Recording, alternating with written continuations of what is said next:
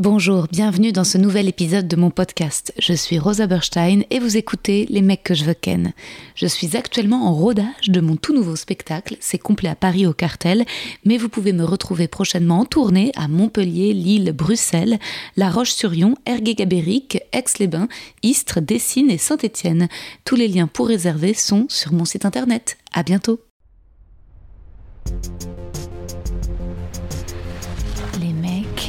Les mecs, les mecs que je veux ken. Chères auditrices, chers auditeurs, bienvenue dans ce cinquantième épisode de mon podcast. Je suis Rosa Berstein et vous écoutez les mecs que je veux ken. Pour ce cinquantième épisode, je me calme et je reçois encore une femme, non seulement humoriste et chroniqueuse radio, mais aussi podcasteuse. J'avais envie de célébrer ce cinquantième épisode avec quelqu'un qui partage mon amour du podcast et j'ai choisi Fanny Ruet animatrice de l'excellent podcast Les gens qui doutent. Fanny et moi avons pas mal d'invités en commun, Thomas VDB, Morgane Cadignan, SML, Alex Vizorek, Charles Nouveau, Thomas Wiesel, Marina Rollman, Émeric Lompré, Florent Bernard. Vous m'aviez depuis longtemps réclamé sur Insta un crossover Les gens qui doutent qu'on veut Ken et je l'ai fait. De rien. Moi, je remercie pour les commentaires sur Apple Podcast Adrien, Mélina B, Sylvain, JB007, Bono, Max Rice, Anas, Patoche72 et Alexandre qui m'écrit qu'il viendra voir mon spectacle. Et justement, je reprends mon spectacle au point virgule. Enfin, ça y est, j'ai hâte. J'ai peur et j'ai hâte. Je jouerai tous les mercredis à 21h15 à partir du mercredi 9 juin. Pour réserver, direction Bireduc ou le site du point virgule, go, go, go. D'expérience, les auditeurs et auditrices du podcast sont le meilleur public. Vous êtes le public que je veux ken. Et vous me direz si vous avez un chat, car cet épisode est sponsorisé par la marque française, toujours Cats. Minou adore, il y a différents types de menus en fonction de votre chat, son âge, ses besoins. Et le menu mixte, je trouve, est super, moitié croquette, moitié pâté. C'est important de respecter la transition alimentaire, vous allez voir, de mélanger au départ les anciens sachets de votre chat au nouveau, Cats. Euh, et, vous verrez, il va, il va adorer. Moi, Minou, il a perdu du poids, il a retrouvé son énergie d'avant, il joue de nouveau, il vomit moins, il digère mieux. En plus, c'est pas cher. Le prix de Cats est hyper abordable. En fait, c'est plus rentable que ce que vous trouverez en supermarché. Et là, vous vous faites livrer gratuitement avec mon code promo Minou. Vous bénéficiez avec le code promo MINOU de moins 50% sur votre première commande et des petits cadeaux comme un tapis de gamelle. Euh, ils ont plein d'accessoires vraiment euh, trop chou, il y a un vrai suivi. Euh, toutes les recettes de croquettes et de pâtés ont été formulées par des putains d'experts vétérinaires et nutritionnistes. C'est vraiment ce qu'il y a de mieux pour votre chat, quoi. Pas de colorant, pas de conservateur, pas d'arôme artificiel, absolument tout est d'origine naturelle, le bonheur. Et bonheur de cet épisode, et j'espère que vous allez vous régaler avec Fanny. Bonne écoute il y a un autre truc qui est ouf avec Zoom, meuf, c'est qu'en fait, là, je mets de la musique sur mon ordinateur, genre toi, tu l'entends. Non. Ah bah, tu vas voir, je vais te faire écouter. ah ok, je pensais que tu, je pensais que en avais mis là et je te ah, non, non, rien. là, je te préparais au concept et maintenant, exemple, parce que euh, je suis branchée euh, sur de la funk japonaise d'un groupe que j'ai découvert qui s'appelle Sakurali et, euh, et qui est pas du tout suivi. Je te, tu me dis ce que tu en penses en toute sincérité, ok? Vas-y.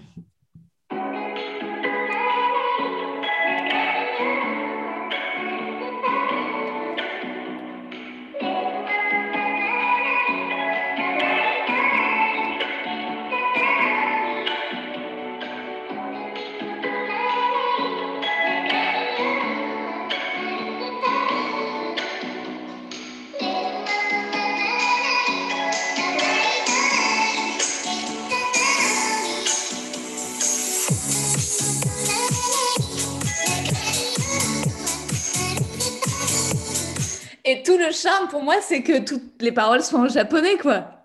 Ouais, mais, mais pour moi, c'est pas de la funk, ça. Moi, j'aurais mis ça dans de la pop bien. Euh... Eh, figure-toi que c'est catalogué euh, funk. Moi aussi, je trouve ça. Mes résultats, comme j'ai jamais dit que j'écoutais de la funk, résultat, c'est aussi un peu pour l'apaiser. J'écoute de la funk japonaise. on, dirait de, on, dirait de, la pop, on dirait limite de l'électro, un truc de soirée. Euh, mais, c'est un super. Enfin, je trouve que c'est un super groupe. Tu veux que je te fasse écouter le début d'une autre chanson ou tu sens que c'est pas ouais.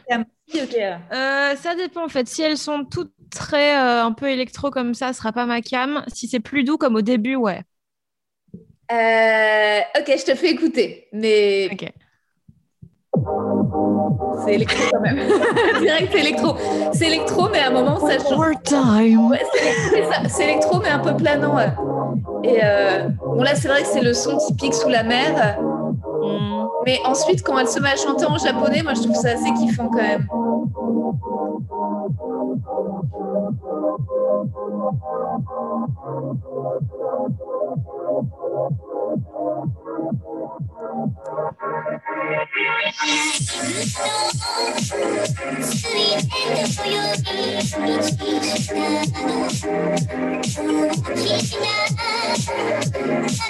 Tu vois? Mais ouais, mais ça, typiquement, pour bosser, quand tu comprends pas, c'est cool. C'est trop bien parce que tu comprends pas les paroles, tu mets ça en fond, ça te met tout de suite de bonne humeur. Et je sais pas. Euh, Alors que si ça se trouve, ça parle d'Holocauste. ça, parle de la Shoah, mais qu'importe. En fait, moi, j'ai que des images. Là, c'est des images de cerisiers en fleurs au Japon et genre de, petits personnages d'animation qui dansent, euh, de petits popotames dans les airs. Donc, je suis trop contente si tu veux. C'est la drogue, Rosa. Oui, c'est la, la drogue joue aussi, évidemment. Oui, oui. Alors, comment vas-tu? Écoute, ça va bien. Là, je suis rentrée de, de, Paris hier et je suis chez moi à Bruxelles pour genre deux semaines et ça me rend mais heureuse. C'est trop bien. Ouais. Trop bien. Bon, alors je t'ai écrit un petit poème, Fanny. Ok. Mais attends, et toi, comment ça va? Euh, Moi, ça va pas du tout. ah, nickel. Euh, non, euh, ouais, je suis un peu dépressos parce que en vrai, j'avais passé un casting il y a plusieurs mois euh, pour une super réalisatrice que j'aime beaucoup. J'étais revenue de la campagne pour euh, passer, rencontrer la directrice de casting. Il y avait quand même pas mal de textes à apprendre, dont une scène où il fallait chialer. Résultat, à chaque fois que je la répétais, je me faisais moi-même un peu chialer, tu vois, j'étais bien, bien à donf. Et, euh, et en fait, j'ai jamais eu de réponse pour ce casting, ni de oui, ni de non. J'aime juste. Euh, je me, et il y a plein de, il y a plein de projets où tu te fais juste ghoster en fait. même pas mm. le. Mais euh, et donc j'avais pas de closure, tu vois, j'avais pas une vraie rupture de non, ce sera pas toi. Euh. Et donc même si je me disais oui, ça se trouve là, tu vois, c'est mort, ça fait trop longtemps. Et ces derniers jours, j'ai vu que genre la réalisatrice du film regardait mes stories. Et je sais pas si toi, ça te fait ça, mais résultat, je suis partie en, film, quoi. Je, suis partie en mode, ok, elle a mis du temps, mais finalement, c'est moi, elle m'a choisi. Là, elle se rend compte que mon univers est trop stylé, que j'écoute de la film.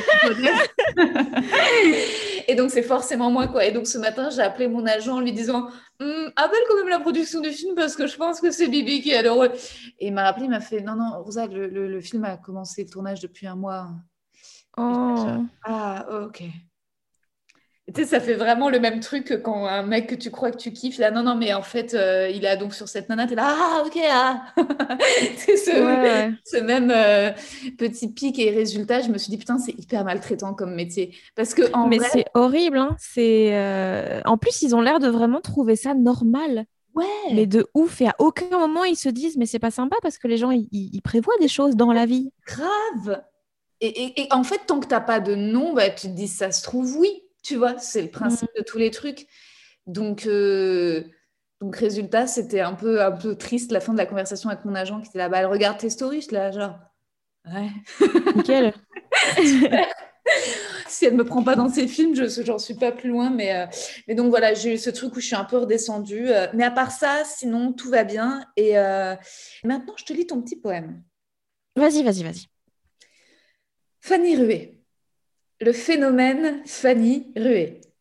Un jour, personne ne la connaît. Elle n'est pas sur les plateaux de stand-up. On la croise ni au Paname, ni au Jardin Sauvage, ni nulle part. Quand soudain, elle est partout. On en entend partout parler. La nouvelle Belge sur Inter, infiltrée par Guillermo Visorek, elle est jeune, talentueuse, elle est à Montreux, puis elle signe chez Olympia Prod, c'est une tornade. On découvre le podcast Les gens qui doutent, mais a priori, se dégage beaucoup d'assurance de cette jeune femme qui joue son spectacle au Barbès à guichet fermé, puis à la nouvelle scène. Elle n'est pas plus sur les plateaux, jamais croisée en Deb Jam, mais programmée au gala du Jamel Comedy Club, la soirée captée pour Canal, toujours dix coups d'avance, toujours propulsée, sans prendre les petits sentiers. Bim, bien vengée, celle qui n'avait pas été invitée au goûter d'anniversaire enfant et qui est maintenant invitée partout. Elle aussi reçoit Soko, Pomme, Adèle Vendrette, Eva Bester, des guests incroyables qu'elle questionne avec courage, audace. Encore une fois, me vient le mot assurance. Fanny ne se laisse pas désarmer. Elle est capable d'envoyer bouler, roster, et même sur scène, l'autodérision ne frise jamais avec autodestruction, c'est maîtrisé. Fanny se défend. Elle est bien plus proche d'un Thomas Wiesel que d'une Blanche Gardin. C'est la famille d'un stand-up noir intelligent qui ne se sacrifie pas pour la blague. Fanny se protège, il y a une distance, une pudeur. Son rire comme une arme, un couteau. Alors, c'est mon podcast, mais c'est moi qui suis intimidée, moi qui ai peur de me prendre un couteau, et pourtant bien heureuse de recevoir Fanny Rué. Mon bébé, c'est trop mignon. Mais je te jure, je vais pas te poignarder. Super. Euh, hein, c'est trop choupi. Est-ce que tu te Et- reconnais? Oui, pas pour tout, parce que quand tu dis euh, l'auto... euh, Destruction que- que- que- Ouais, je trouve que des fois, justement, ça frise et je vais trop loin là-dedans. Mhm. Et justement, c'est un peu comme dans Nanette d'Anna Gatsby, tu vois, quand, Ouais. elle, te- quand elle dit euh, que des fois... euh, euh, putain, je trouve plus le mot, l'auto... Ouais, l'autodérision. Elle dit qu'elle se Oui, le- que l'autodérision Ouais. va jusqu'à l'automutilation, un truc du style. Et je trouve Ouais. que des fois, je vais trop loin là-dedans. Mhm. Mais donc voilà. Bah, c'est marrant, moi je trouve pas dans ton spectacle que j'ai vu au Barbès, je trouvais pas sur scène, je trouvais pas dans les dans les dans les sets. C'est peut-être peut-être un peu plus en chronique, mais comme tu Ouais. rigoles en même temps, en chronique tu dis ouais parce que j'ai tellement une vie de merde, en même temps on voit la nana genre avec son t-shirt tomboy un peu stylé, les cheveux en pétard, tu dis genre sa vie c'est pas de la merde du tout quoi. tu penses que c'est un style alors que c'est juste la négligence. Ouais, bah écoute, ça fait un style. Ça fait un style qui renvoie pas du tout cette meuf à une vie de merde. Ça fait meuf stylée quoi. Ouais, mais en vrai, ma vie est cool pour l'instant. Ah oui. Euh, c'est juste que, que c'est... En fait, c'est un peu par habitude. Et puis aussi parce qu'en chronique, quand tu dois en écrire souvent, que tu dois essayer d'être efficace et tout, tu as moins le temps de nuancer. C'est ça que je préfère la scène que les chroniques, c'est parce que tu peux te permettre euh, ouais, d'apporter de la nuance. Et genre dans le spectacle, c'est genre regarder comme c'était chambé, enfin comme c'était nul comme, comme truc euh, arrivé euh, pendant mon enfance et tout, mais regardez là ce que j'en ai fait et, à quel point en fait ça a construit ça comme ça. Donc tu es beaucoup plus sur le temps long à, parler des causes, des conséquences, euh, mais sans, sans se victimiser quoi. Et, et voilà. Mais est-ce que j'ai l'impression que y a une espèce de fulgurance de ton parcours et je me dis entre la création du podcast Les gens qui doutent et aujourd'hui, j'ai l'impression que tu as quand même il y a 180 c'est-à-dire que même si euh, est-ce que t'as pas euh, est-ce que tu t'es pas laissé dépasser par le concept ou entre-temps euh, bah, tu ne doutes plus? Enfin, en tout cas, il y a des choses sur lesquelles, non, mais tu vois, sur lesquelles tu n'as plus aucun doute. Alors, mes doutes ont beaucoup, beaucoup changé. Parce que, genre, quand là, euh, quand je repense au premier épisode, j'étais terrorisée de parler avec Kian Kojandi. euh, j'étais vraiment, euh, ouais, euh, très intimidée et je posais plein de questions sur des choses où maintenant je me les pose plus trop parce que je me dis, euh, au pire, euh, c'est pas grave, quoi. Mhm. Et mm, en fait, maintenant, l'avantage, c'est que je suis pas plus sûre de moi. Par contre, j'étais bien davantage validée par l'extérieur. Parce que maintenant, je peux, de manière objective, dire j'ai fait ça, j'ai fait ça, j'ai fait ça. Des gens qui s'y connaissent dans le métier m'ont validé en me Mhm. faisant jouer dans tel ou tel événement. Ce qui me donne une légitimité qui me permet de, de mettre euh, mes doutes et de mettre ce que je pense à d'autres endroits. Euh, et donc de pouvoir penser un peu plus loin parce que j'ai pas à me poser en permanence la question de est-ce que les autres vont me valider. Mhm. Maintenant, je me fous un peu la paix avec ça et donc c'est beaucoup plus, euh, beaucoup plus agréable, beaucoup plus doux que Mhm. d'être tout le temps parce que quand tu démarres dans un métier pareil, c'est, c'est... Enfin, moi, j'ai eu la chance, comme tu le disais, de ne pas prendre les, les petits sentiers et d'a- d'aller très vite euh, au-dessus de ça, mais, mais c'est très difficile, c'est très violent. Tu es toujours dans la remise en question de est-ce que ce que je fais n'est pas bien? Est-ce que c'est moi en tant que personne qui pose problème? Euh, et, euh, et en effet, j'ai pu très vite euh, passer au-dessus de ça parce que j'avais assez de, de validation extérieure. Hmm. Et c'est marrant parce qu'il y a une question que tu poses souvent à tes invités dans ton podcast, c'est est-ce que c'est toi ou est-ce que c'est un personnage? Mais Ouais. toi, est-ce que c'est toi ou est-ce que c'est un personnage? Je te les reprends. J'ai, euh, ben, en fait, des fois, je me pose la question parce que il y a un truc un peu, euh, un peu schizophrénique de quand tu répètes une chose tellement de fois sur scène, tu finis par y croire, même si c'est plus euh, exactement toi. Hmm. Et, et des fois, tu vois, c'est assez compliqué de ne pas mélanger. Et de pas retomber tout le temps. En fait, c'est très difficile de ne pas devenir un cliché de soi-même. Parce que quand tu soulignes tout le temps les mêmes failles, tu finis par t'enfoncer dedans et te dire mais c'est ça ma personnalité. Euh, je vais pas être autre chose. Et donc ça, ça, te pousse un peu à ne plus évoluer comme ça. Et c'est assez compliqué. Mmh. Euh, mais donc je, en fait, là sur les, enfin l'année dernière quand on pouvait, euh, quand on pouvait jouer, je, je testais du, j'avais une nouvelle demi-heure et j'essayais justement de euh, d'être de moins en moins dans la posture et de plus en plus dans les nuances et et d'aller vers quelque chose justement de beaucoup plus vrai où c'était des choses que je pouvais dire tant sur scène qu'à côté parce que c'était vraiment la même chose et, et je mettais la même intensité. Euh, ce qui donne que souvent c'est moins drôle parce que tu vas moins avec tes gros sabots euh, souligner les, les, gros trucs quoi. Hmm. Mais je trouvais ça plus sincère et, donc, je pense que c'est un, juste milieu qui est assez compliqué à trouver, mais une fois que, genre, les quelques personnes qui, pour moi, l'ont trouvé sont vraiment excellentes et, c'est ce vers quoi j'aimerais tendre. Tu penses à qui? Euh, euh, Des gens comme Patton Oswalt hmm. euh, ou des gens comme... Bah, Anna Gatsby, typiquement, hmm. tu vois, elle... T'as pas été déçue par Douglas? ben si, mais d'un côté, évidemment, il n'y avait pas d'issue positive à un deuxième spectacle d'Anna Gatsby sur Netflix. C'était d'office, ça allait être différent. Et d'un côté, c'est quand même très bien fait. Ouais. La façon dont elle l'a construit et tout, mais euh, mais il n'y avait pas d'issue positive possible. Donc, euh, j'étais déçue, mais c'est normal. Oui, oui, c'était tellement énorme, Nanette, que résultat, euh, après, elle a eu raison d'y aller tout de suite. Je pense que c'est bien euh, de ne pas être resté dix ans sur son chef-d'œuvre et aller de, retourner, quitte à faire quelque chose de, euh, ouais, de moins bien. Mais le problème, c'est que, ouais, dans ouais, il y a quelque chose de tellement marquant dans Nanette que c'est dur de dépasser ça alors que tu as l'impression que les stand-up d'humoristes qui ont, je sais pas, 10 euh, specials, il y c'est pas, il y en a pas, ils sont tous de mieux en mieux à peu près, mais il n'y en a pas un particulièrement plus extraordinaire que les autres, vu que c'est leur vie. Mais là, c'est comme, comme en plus, limite, elle déclare qu'elle arrête le stand-up avec Nanette, puisqu'elle dit mhm. Je vais arrêter de me moquer de moi-même. Quand tout d'un coup, derrière, elle refait un spectacle avec quand même des blagues. Euh, moi, j'ai trouvé que dans Douglas, elle, mettait trop de temps au départ à dire alors voilà ce que vous allez voir. Et euh, mais c'est peut-être son côté un peu autiste, mais ou alors ça n'avait plus le charme de Nanette. Ouais, j'étais pas. Ou alors je sais pas, je trouvais les punchs moins. Euh, mais c'est tellement révolutionnaire quoi. Commence un spectacle de mhm. stand-up et au milieu dire en fait non, je vais pas faire ça.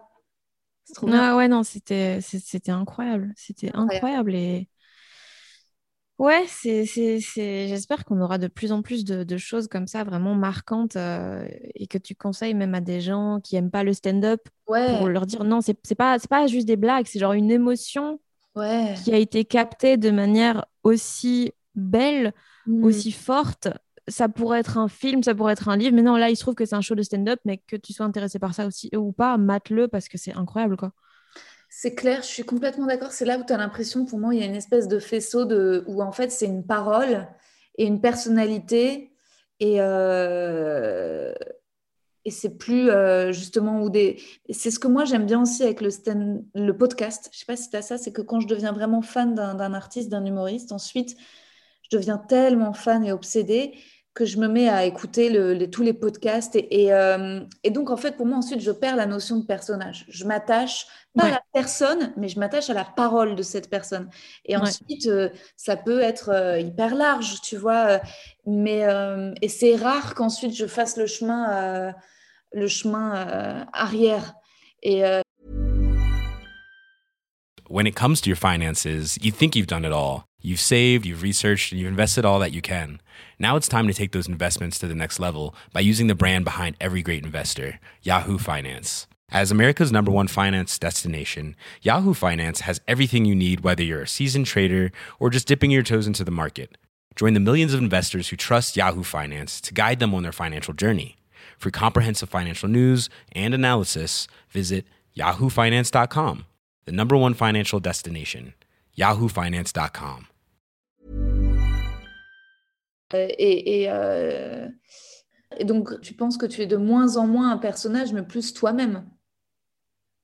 Ben, j'essaye de plus en plus, en tout cas, de réduire la différence entre. Mm. Parce que pour moi, il y a un truc de sincérité mm. dans, dans, le stand-up. Euh, et je, je, comprends que certains inventent une vie. Par exemple, Nora Hamzaoui, mm. le fait qu'elle joue souvent ce personnage de la meuf célibataire avec son chat euh, machin qui galère, alors qu'elle est genre, euh, elle a un enfant, elle est mariée depuis genre 10 ans.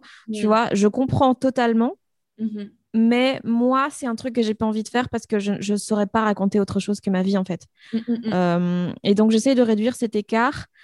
Euh, et c'est un truc qui est assez amusant parce qu'au début, j'étais très humour noir, euh, très, très immobile sur scène, à parler très doucement. Et puis là, je, peux de plus en plus m'en foutre de comment je dois agir parce que juste c'est en fonction de comment je me sens ce jour-là. De plus en plus, il y a des choses absurdes dans ce que j'écris, des choses juste qui partent en sucette, mais tu sais pas comment. Mmh. Et ça, j'aime beaucoup. Et c'est j'ai l'impression que ce que je fais est un peu un mélange entre quelque chose de très cynique et quelque chose de vraiment très débile. Juste pour le plaisir de faire des trucs débiles. Ce qu'avant, je me permettais pas parce que j'avais un côté un peu snob de non, mais il faut qu'il y ait un message et tout. Alors que maintenant, mmh. je me dis juste, c'est quoi? La mmh. vie, c'est souvent de la merde. Des fois, on va juste être léger, en fait. Et, euh, et, le fait d'accepter ce mélange-là, qui est très fort ma personnalité, c'est beaucoup plus agréable. Je trouve que d'essayer de m'enfermer dans, dans un faisceau. Euh, moi, je vais faire de l'humour noir ou ce genre de trucs, quoi. Ouais, et euh, mais quand j'avais vu ton spectacle au, Barbès, j'avais déjà l'impression quand même que c'était pas du tout caricatural, que c'était très fin, et que ce qui était étonnant, c'est que euh, le drame était quand même raconté au passé. C'était pas, euh, j'avais pas l'impression que tu étais en train au quotidien. J'avais l'impression que c'était une espèce de témoignage résolu ou pour moi, ce que, et après je me suis dit, est-ce que c'est ça aussi le podcast, les gens qui doutent, puisque finalement le doute pour moi du spectacle, c'était le doute sur ta sexualité, en fait. C'était la découverte d'un doute. Est-ce que j'aime aussi les femmes? Est-ce que je suis attirée euh, par les hommes et les femmes? Et ça, ça crée quand même une espèce de doute existentiel assez, euh, assez, assez immense quand tu, quand, enfin, quand tu le vis, quand tu es capable de, de l'embrasser. Enfin, ça démultiplie, en tout cas, les, j'imagine, mmh. questionnements. Et, euh, mais quand tu la parole de ton spectacle, c'était sauf que maintenant, euh, j'habite un putain d'appart à Bruxelles avec mon gars, on a 200 mètres carrés, euh, on a un chat, etc. Ah, on n'a pas 200 mètres carrés. Mais on est dans un super quartier et tout. Et donc, je me disais, euh, c'est étonnant, c'est et je ne savais pas si c'était de la pudeur ou si c'était vraiment résolu, si l'angoisse. Si il y a une autre, une autre personne qui fait ça, c'est Marina Rollman. Marina Rollman, dans son, enfin, en tout cas dans les dernières versions de son spectacle, euh, le, la dépression est au passé, euh, même s'il y, y, a toujours le risque qu'elle pointe son nez au présent. Mais la petite névrose de Marina, quoi. névrose de Marina, mais, euh, mais c'est pas. ça va, en fait. Hmm. Ça va.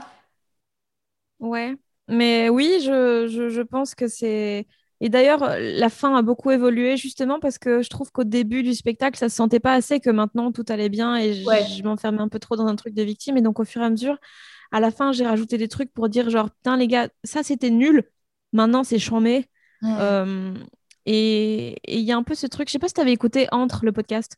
Euh, j'ai écouté quelques épisodes, mais. De chez Louis Média. Et il y a, y a, un épisode où la gamine, elle a genre 8 ans, je sais pas, et elle dit un truc du style Mais c'est fou parce que j'ai l'impression qu'on peut pas être heureux quand on est enfant et quand on est adulte. Soit on est malheureux quand on est enfant et on devient chambé quand on est adulte, soit c'est l'inverse. Et j'étais comme What?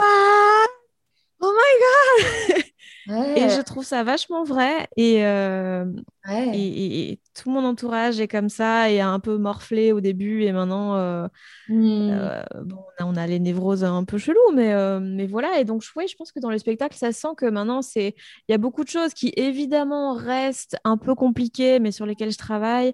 mais oui, là, tout est, tout est devenu beaucoup plus doux et surtout. compliquées sur lesquelles tu travailles bah, les, les, un peu les, les peurs euh, des trucs qui se passent dans ton enfance et que tu fais que, que tu, dont tu te remets jamais vraiment, tu vois, la peur que les gens te trouvent pas assez bien, euh, genre typiquement, parce que moi, vu que j'étais pas cool, bah, maintenant j'ai toujours un peu peur, euh, ou j'ai toujours des obsessions pour des gens mieux que moi, et les gens qui me plaisent, ils sont toujours beaucoup trop bien pour moi, tu vois, et je veux toujours mmh. avoir l'impression d'appartenir à, à, un groupe dont je fais pas du tout partie. Et ce, genre de truc, tu vois, ce besoin de validation, justement. Mmh. Et, et, donc, voilà, il y, y, a toujours ces trucs un peu en toile de fond. Mais de manière générale, ça va bien. J'ai mon petit gang autour de moi et c'est mmh. chambé et c'est beaucoup plus sain, quoi. Donc, ouais, ouais je... marrant ce que tu dis sur le fait d'être attiré par des gens un peu que toi tu considères mieux que toi. Je crois que j'ai ce truc aussi. Et dans ton spectacle, tu dis quand tu parles de ton ex et tu dis c'était une meuf mmh. super belle et tu et tu lui laisses beaucoup de temps. Et tu même tu le renvoies public, tu dis non, je pouvais même pas imaginer. Genre, elle était tellement, elle était... Ouais. Et, et, c'est marrant, je me dis, enfin, c'est très original comme pensée parce qu'à la fois, il y a une espèce de fierté, d'arrogance, de je me suis tapé une meuf trop belle. Et en même temps, il y a mhm. un truc de, de, de, manque de confiance en soi, puisque c'est comme si tu te mets forcément en infériorité quand même. Ben là, oui, parce que c'est vrai que là, je, je, pointe surtout l'aspect physique dans le spectacle, parce que c'est ce qui est le plus rapide à exprimer et le plus efficace. Euh, mais en, ouais, en fait, c'est juste qu'il y avait un truc de cette personne est beaucoup trop bien pour moi à tout niveau. Elle est, plus âgée, elle est plus belle, elle est plus, elle est plus tout. Euh, et ouais, ça a toujours été, euh, je sais pas, un truc euh, et limite assez problématique de quand, quand ces gens-là commencent à s'intéresser à moi. Ouais. Moi, je suis moins intéressée parce que je me dis, ah putain, si elle a des centres d'intérêt aussi nuls que moi, c'est qu'en fait, elle est pas si chouette, tu vois. Hmm. Le truc vraiment problématique. Mais... Ouais, ouais, ouais, je vois très bien. Et est-ce que ton mec, tu considères aussi qu'il te genre domine physiquement, qu'il est plus beau que toi, ou vous vous équilibrez là-dessus ou Non, alors, alors on n'est plus ensemble, mais je le trouve très très beau. Euh, je le trouve très. Je pense que je le trouve encore plus beau depuis qu'on a rompu. Euh, ouais, mais mais c'est pas. En fait, je sais pas parce que je le trouve surtout beau parce que je l'aime en fait. Tu vois, c'est parce que c'est genre ma personne préférée du monde. Donc euh, c'est juste, il pourrait, il pourrait être chum, je le trouverais magnifique, je crois. Ouais. J'étais pas du tout au courant. Pour moi, tu étais un peu, euh, étais un peu mariée. Je sais pas pourquoi je, je voyais. D'accord, mais non, non. source de nouvelles blagues aussi, j'imagine. Une séparation toujours, euh, non? Oui et non, parce qu'en fait, bah, en fait peut-être que ce qui sera source de blagues, c'est le, fait qu'on est toujours hyper amis et que les gens trouvent ça bizarre. Et hmm. genre, on se fait, on se fait des soirées avec, euh, genre, s'il a une nouvelle meuf, bah, tu vois, je vais, on va faire des soirées ensemble parce que c'est cool, tu vois. Et qu'il a très bon goût en meuf. Mais, euh, mais euh, peut-être ça, et le fait que les gens trouvent ça bizarre et que des fois, ça donne des situations assez comiques, quoi. Mais sinon, la rupture, bah, peut-être la, justement, la nouvelle demi-heure que j'avais, ça parlait beaucoup de ça et de comment tu gères la solitude quand tu as été dans une relation longue. Comment, où est-ce que tu trouves la validation? Où est-ce que tu... C'est quoi le but? Qu'est-ce que... Pourquoi tu te lèves le matin quand tu as l'impression que tu n'es pas entier?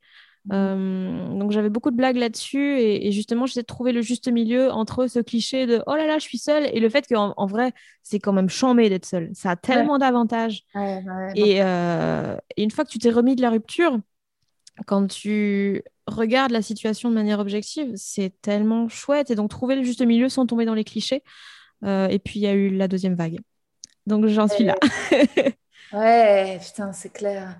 Et euh, pour relier euh, les gens qui doutent aux gens qu'on veut ken, euh, que ce soit. Mais on veut souvent ken les gens qui doutent. Complètement, ouais. Ben oui. Mais c'est. Et on doute souvent des gens qu'on veut ken. Ouais, et on veut ken des gens qui nous paraissent mieux que nous. Moi, je, me, reconnais complètement dans ton truc très bizarre de si une personne me paraît inaccessible et mieux que moi, je vais la désirer un peu pour lui voler quelque chose dont j'ai l'impression qu'il me manque. Et dès que cette personne baisse les yeux vers moi, voire s'intéresse à moi, eh ben, c'est fini. Enfin, tu vois, c'est-à-dire mmh. que elle, elle, perd euh, toute son, son attractivité. J'exagère un peu. Euh, c'est comme ça, peut-être plus moi pour les mecs, c'est moins comme ça pour euh, les nanas. C'est-à-dire que mmh. si une nana me calcule pas, ça va peut-être moins me donner envie. Si je sens pas l'endroit où on peut devenir amis, et si tout d'un coup une meuf qui paraissait un peu inaccessible se met à me calculer, à être sympa, au contraire, je vais être trop fière. Je vais me dire, oh putain, génial, j'ai réussi à, trouver une passerelle vers son amitié. Euh, peut-être parce que j'ai pas de désir sexuel, parce que pour le coup, euh, et que résultat, l'amitié se suffit et que je suis là, genre, mm. ensuite, y a ça, ça, touche un plafond de, joie. Alors que, euh, alors, qu'avec un mec, en effet, si à partir du moment où c'est gagné, et je pense que c'est dans un truc vraiment très un peu belliqueux, un peu guerrier de, de chasse, si je sens qu'en fait c'est bon, bon, il bah, n'y a même pas besoin de, même pas besoin de baiser, de quête. Enfin, tu vois, dès que, dès que mmh. tu sens que c'est bon, que tu, que tu peux plaire, que tu as eu l'intérêt, il y a, y a, un truc qui se termine. Euh. Peut-être que c'est pour ça qu'on a des podcasts aussi. C'est pour mettre ça à épreuve, quoi. Tu vois, inviter les gens et vérifier ça. Ouais, c'est possible. Euh, ouais, non, c'est plus pour euh, genre créer un pont justement Genre, il y a des gens que j'ai invités avec qui je suis devenue très amie mm. et, et, c'est parce que voilà, j'avais juste ce prétexte, genre Eva Bester. Euh, parce que voilà, il me fallait un prétexte pour lui parler parce que je peux pas juste lui dire viens, on, on, va faire des trucs comme genre boire des cafés. Elle va dire genre non, jamais. Elle est géniale. Et c'est vrai que, elle va... et parfois, elle, elle envoie complètement bouler ses invités. Je sais plus, j'ai écouté quand elle a reçu Emmanuel Carrère. Putain, mais Emmanuel Carrère, mais elle l'envoie dans les roses. Là, genre, wow, moi, je n'oserais jamais. Euh, et j'ai vu aussi qu'elle n'avait pas Instagram. Et je sais pas, j'en ai encore plus de fierté pour elle. Maintenant, les gens qui. Ouais. Tu vois? Ouais, mais j'aimerais trop. Moi, j'ai un post-it euh, chez moi où il est juste écrit euh, Phoebe Waller-Bridge n'est pas sur les réseaux, pourquoi est-ce que toi tu le serais Parce que vraiment, si tu peux, si tu es quelqu'un de génial qui a une carrière de zinzin, qui hmm. en 2021 n'a pas de réseau, mais putain, mais moi je veux ça. Et, forcément, je ferais des trucs beaucoup mieux si je passais pas 4 heures de ma journée à checker des photos de chats. Toi aussi, tu es, addict à Instagram? Euh, ben là, je réduis un peu depuis quelques semaines, euh, mais, euh, mais ouais, je, je, passe trop de temps à juste checker tous les réseaux et, des fois, c'est vraiment pour poster des trucs et, donc je sais que petit à petit, ça m'apporte quand même des gens qui me suivent parce que bah justement, j'ai posté des conneries, des blagues, des trucs, mais ce que je gagne en postant des trucs à gauche, à droite, ne récupère absolument pas tout ce que je perds en temps de réflexion, mmh. de, de, de, création et tout. Donc, c'est beaucoup plus efficace de, de, de, créer une chose qui va faire que plein de gens vont vouloir te suivre et suivre tes projets par la suite, plutôt que de mettre plein de petits trucs un peu marrants au fur et à mesure. quoi. Donc, euh, j'essaye de me dire ça. Et mmh, puis, mmh. Euh, je, je ne m'écoute jamais. Ouais, mais tu as vraiment créé un empire parce que ton podcast, il est référencé, enfin, il cartonne sur toutes les plateformes d'écoute. Et en plus de ça, il cartonne aussi sur YouTube. Et donc, ça, c'est quand même euh, avoir réussi à, gérer euh, les réseaux, tu vois. Moi, de temps en temps, je, je, YouTube, j'ai jamais réussi. Je mets des petits clips d'extraits qui font genre 200 vues. Je sais que c'est la honte et je suis là, je m'en fous. Mais, euh, et résultat, je... et après, heureusement, il fait, il fait des bonnes écoutes sur les applis de podcast. Mais, mais je pense que c'est euh, c'est pas euh, peut-être qu'elle est au point où elle peut se passer des réseaux, mais tu vois, il y a un tu vois qui c'est Michaela Cole de Oui, bien sûr. Euh, elle était sur Instagram. et puis à un moment, en fait, elle a plus besoin d'y être. En fait, elle a pondu son chef-d'œuvre et ensuite elle a fait bye. ouais. Et que peut-être ça peut être aussi un objectif, tu vois, c'est de continuer à bâtir nos empires et puis euh, le jour où, je sais pas, on lâche notre bombe euh, ultime, ensuite on fera un, tu vois, un grand au revoir. Euh, après, après moi je sais plus si je fantasme tellement sur, enfin, ça m'impressionne les stars qui sont comme elle pas sur Insta. Et en même temps, maintenant, j'admire des gens qui sont tellement proches, genre un humoriste américain qui s'appelle Andrew Santino. Je ne connais pas du tout mais même Tom Segura, je sais pas si tu vois qui c'est Tom Segura. Je vois qui c'est, mais je le suis pas euh, sur Insta. Et eh bah, euh, il est un peu sur Insta, mais pas tant que ça. Mais en fait, il est beaucoup sur. Euh, donc, il a son podcast. Et en fait, à partir du moment où je me suis mise à admirer des gens qui ne cultivaient pas de mystère, en fait, puisqu'ils balancent toute leur life dans leur podcast, Mm. Euh, moi, je me sens moins en infériorité par rapport à. Tu vois, je me dis pas euh, Phoebe Waller-Bridge ou Michaela Cole sont la vérité. Je me dis c'est trop cool. Enfin, moi, ce qui m'impressionne surtout chez Phoebe Waller-Bridge, c'est son mec. Je sais pas si tu vois qui c'est, il est trop beau. je... je sais même pas qui c'est son mec. Son mec, c'est un putain de réalisateur. Mais bien sûr que c'est elle qui m'inspire en premier. Mais j'ai l'impression que en fait, ça me donne foi en l'humanité. Je me dis, ça veut dire qu'à ce degré d'intelligence et de succès chez une femme, elle peut trouver euh, quand même un mec. Parce que je sais pas, dans, au fond de ma tête, je me disais, est-ce que les femmes qui sont des génies comme elle ne sont pas genre dans, dévouées à rester seules? Je sais pas, j'avais une espèce de truc de, pour moi, le génie, c'est Blanche Gardin. Mm, ouais, ouais. Tu vois, c'est la solitude. Attends, je vais te, je vais te retrouver son, son gars direct. C'est c'est un putain de réalisateur et c'est un. Et j'étais allée voir une pièce à lui à Londres. C'est aussi un dramaturge. Philip Bridge, husband. Je vais te dire direct. Euh, elle a divorcé, elle était avec un autre gars avant. Elle gère trop sa vie sentimentale. C'est Martin McDonough. Tu vois pas qui c'est? Non, mais je ne Euh, connais pas du tout en cinéma, moi. Je regarde pas de cinéma quasiment. C'est lui qui a fait Three Billboards avec Frances McDormand. Ah Ah, j'ai jamais vu, mais il est dans ma liste euh, incessamment sous peu. C'est cool. Et il avait aussi réalisé Bon baiser de Bruges et Sept psychopathes. Et en plus de ça, c'est un mec qui est euh, super beau, quoi. Donc euh, ça, c'est ça, impressionnant, quoi. C'est, j'imagine, des power couple, quoi.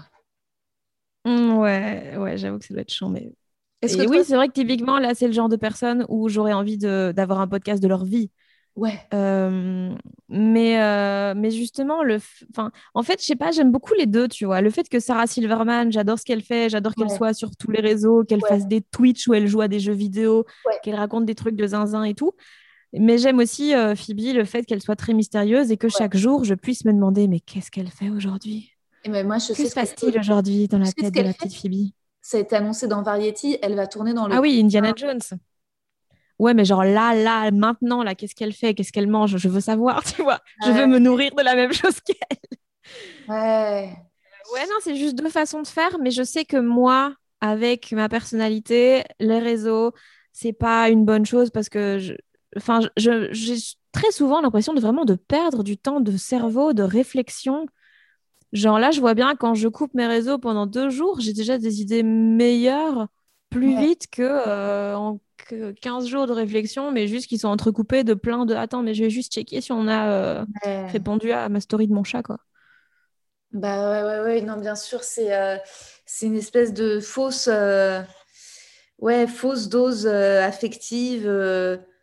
mais bon, en même temps, c'est un peu une espèce d'endroit de drague parfois. Mais pff, toi, tu, tu, tu, tu dragues un peu? Je sais pas trop comment. Enfin, je sais pas, je sais pas. Il y a des. Pas, pas des masses, non, parce que j'ai souvent j'ai j'oublie que ça existe en fait, Hmm. souvent. Juste, je, je pense pas à ça et je suis dans mes trucs et je fais pas gaffe. Et euh, ouais, je sais pas. Puis euh, c'est c'est compliqué là, euh, enfin via les réseaux, surtout là pour l'instant vu qu'on voit plus personne, de savoir exactement. Déjà vu qu'il y a quand même beaucoup de gens qui m'écrivent, Hmm. je confonds absolument tout le monde. Hmm. Euh, ce qui est, ce qui est ballot, ce qui est Mhm. compliqué. Euh, et puis, euh, je sais pas, tu vois, souvent j'entends que des humoristes, ils se parlent entre eux, ils s'envoient des messages et tout. Moi, je suis comme, bah non, vraiment, à part Morgane Cadignan, je parle euh, quasiment à personne, à part pour des raisons très précises, tu vois. Mais il y a- même dans ma vie privée, il y a peut-être une ou deux personnes à qui je parle pour juste demander comment ça va. Sinon, si j'ai pas un truc précis à dire à une personne, je vais pas lui parler.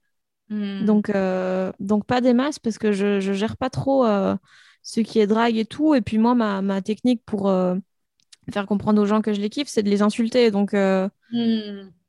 Donc Ouais, voilà. ouais, ça j'ai vu, c'est ton côté poignard, mais qui est assez sexy, qui est, c'est, c'est, c'est, pas mal. Je pense que c'est une bonne technique quand même. Je pense qu'elle fonctionne. Euh, mais je sais pas parce que comme tu disais, tu vois, il y a ce truc de euh, les hommes aiment bien. euh, Enfin là, du coup, ouais, c'est plus vraiment juste pour les hommes.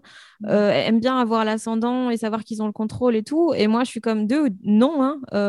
Hmm. vraiment, ça va probablement pas arriver. Donc, Et c'est assez compliqué parce que du coup, les gars souvent essayent de surenchérir et de faire genre ils sont plus drôles que moi. Et souvent, non. Donc, euh, c'est assez insupportable en fait. Et donc, euh, je suis très vite, euh, très vite agacée par le comportement des gens. Donc, vraiment, je sais qu'on va pas se draguer quoi. Mais là, c'est assez compliqué aussi de dire, vu que, vu que ça fait un an quasiment que, qu'on, ne voit quasiment personne. Et puis moi, je suis restée pas, pas mal longtemps calée sur une personne, euh, Mhm. sur une meuf avec qui euh, ça ne, ça ne se fera jamais. Donc, Oh. Euh, Ouais, elle est chambée, elle est trop cool. Et euh, Ça veut dire que tu es, donc- longtemps amoureuse de... en espérant qu'il se passe quelque chose et finalement, ça n'a... ça- bah, ça amoureuse, je dirais pas, mais en tout cas, euh, elle m'intéressait beaucoup et j'y pensais beaucoup. Et, et, et j'essayais, enfin, tu vois, il- Ouais, là, c'est. Ouais. Et genre, c'était chambé, tu vois, quand on se voit, c'est super et tout, mais c'est juste pas du tout dans cette, cette optique-là. Ah Et euh, ouais. Oh. Bon, voilà. Tu l'as- Tu l'as chassé combien de temps, cette nana, avant de te rendre compte qu'il y aurait zéro moyen? Je, di- je dirais pas qu'il y a zéro moyen. Non, tu vois, je- je- en fait, je suis toujours restée dans le déni de on sait jamais. Peut-être c'est pas le bon moment. Alors qu'en Ah. c'est juste je suis pas la bonne personne. Mais Ah euh, ouais, t'as pas lâché l'affaire. Tu te dis encore que, que tu vas y arriver et que... mais en fait, c'est pas une question d'y arriver. C'est une question de on se marre tellement bien. Ouais. Bah, va- on, on peut se rouler des pelles un peu. Enfin, Ouais. tu vois. Ouais. Et euh, parce qu'en fait, moi, je fais très peu la distinction entre l'amour et l'amitié et entre Mhm. euh, si on Mhm. s'entend bien, mais pourquoi on couche pas ensemble? Parce que c'est Mhm. chouette et on s'aime bien. Enfin, tu vois, et, et vu que moi, la frontière est très poreuse, euh, bah, des fois, ça, c'est assez. Euh, Et elle, cette meuf, elle veut pas. Pourquoi? Parce qu'elle est sûre d'être hétéro et qu'elle a peur de, de pouvoir être attirée par une femme. euh? je, je, je pense que c'est juste que c'est un petit cœur d'artichaut et que, et que, et que voilà. Et vu que je suis assez rarement vraiment intéressée par des gens, en fait, quand je suis focus sur quelqu'un, c'est très compliqué de trouver quelqu'un d'autre qui me fait me dire Ah non, mais attends, je vais passer à autre chose et tout. Euh, parce que j'ai- j'aime. Je sais pas, c'est compliqué de trouver des gens stimulants intellectuellement et drôles. Et donc, euh, et donc vu que quand, tant que t'as pas trouvé quelqu'un qui va te faire oublier la personne d'avant, c'est assez compliqué de passer à autre chose, bah c'est galère, quoi. Ah non, mais c'est clair, euh, suis bloquée. C'est tellement rare de trouver des gens qui nous, qui nous intéressent, qui nous fascinent vraiment. Quand, on- quand Mm. trouve une personne où on est là, je sens, je sens que j'ai envie de te parler, même des gens à qui on a envie de parler, tu sais, parfois il y a des mots, des gens qui t'inspirent au- aucun mot, tu n'as rien envie de partager avec eux, tu n'as même pas envie de leur dire où tu es sorti, ce que t'as... alors qu'il y a des gens, tu peux parler pendant deux heures de euh, putain, dis donc, euh, au supermarché, bah, figure-toi que eh ben, il n'y a pas de yaourt 0%, il y a des yaourts nature, il n'y a pas de yaourt 0%, et c'est con. Ouais. C'est l'envie de dire des mots à l'autre est tellement et ça c'est tellement rare que quand en face l'autre est là non t'es là genre ah t'es sûr? Parce que moi Ouais. ai envie quoi. Et, euh, ouais, et c'est dur de et, et si, et si on pouvait flasher chaque jour sur des personnes différentes mais alors parfait tu vois il y aurait pas de souci on serait là-bas t'inquiète. Mais quand Mm. mais comme c'est rare ouais je comprends putain c'est très très dur de de se résigner euh, parce que je, je me rends compte, je sais pas toi, ce que je trouve attirant chez les gens, c'est des gens qui cachent leur succès, qui n'ont pas besoin de se vanter, tu sais. Euh, mais pas, pas euh, volontairement, mais euh, C'est pas qu'ils le cachent, c'est qu'ils le mettent pas en avant, quoi. exactement.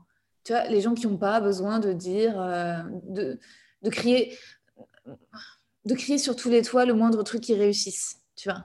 Et qu'en fait, Ouais, mais ça, ça nécessite déjà assez de confiance en soi pour ne pas avoir besoin de compenser. Sauf que vu que les gens sont assez souvent même pas au courant de leurs insécurités, hmm, ils en sont vraiment pas à l'étape où ils travaillent dessus, où ils essayent de ne pas surcompenser tout le temps.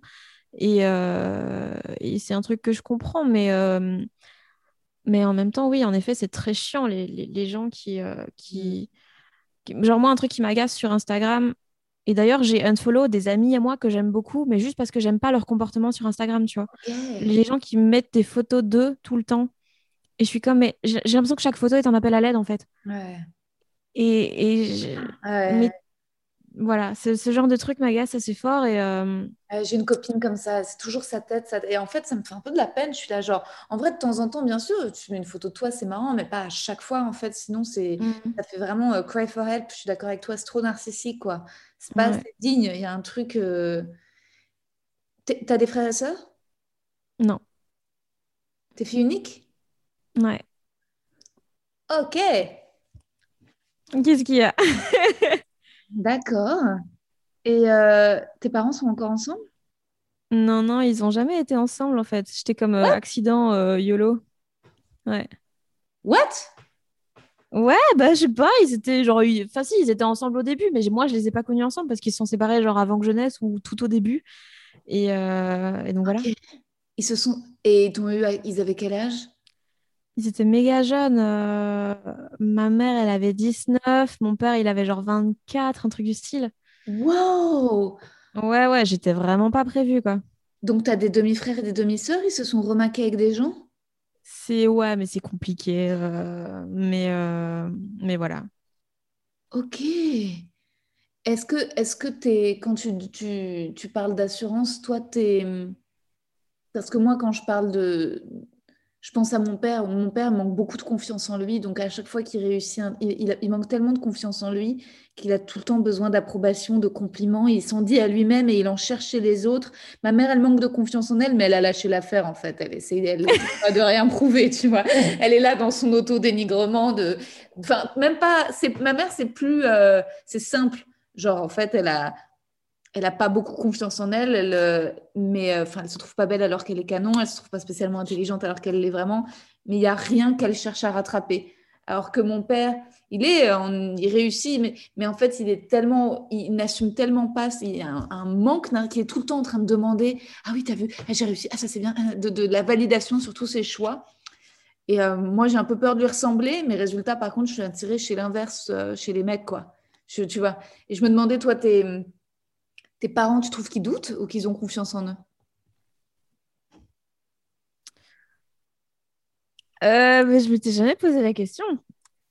Euh, Mais c'est ouf à quel point il y a plein de questions que je pose à des inconnus ou à des gens que j'ai rencontrés une fois dans ma vie et que je pose absolument pas à mon entourage ou au sujet de je, je me les pose même pas. Euh, je, je, pense qu'ils doutent souvent de mal faire.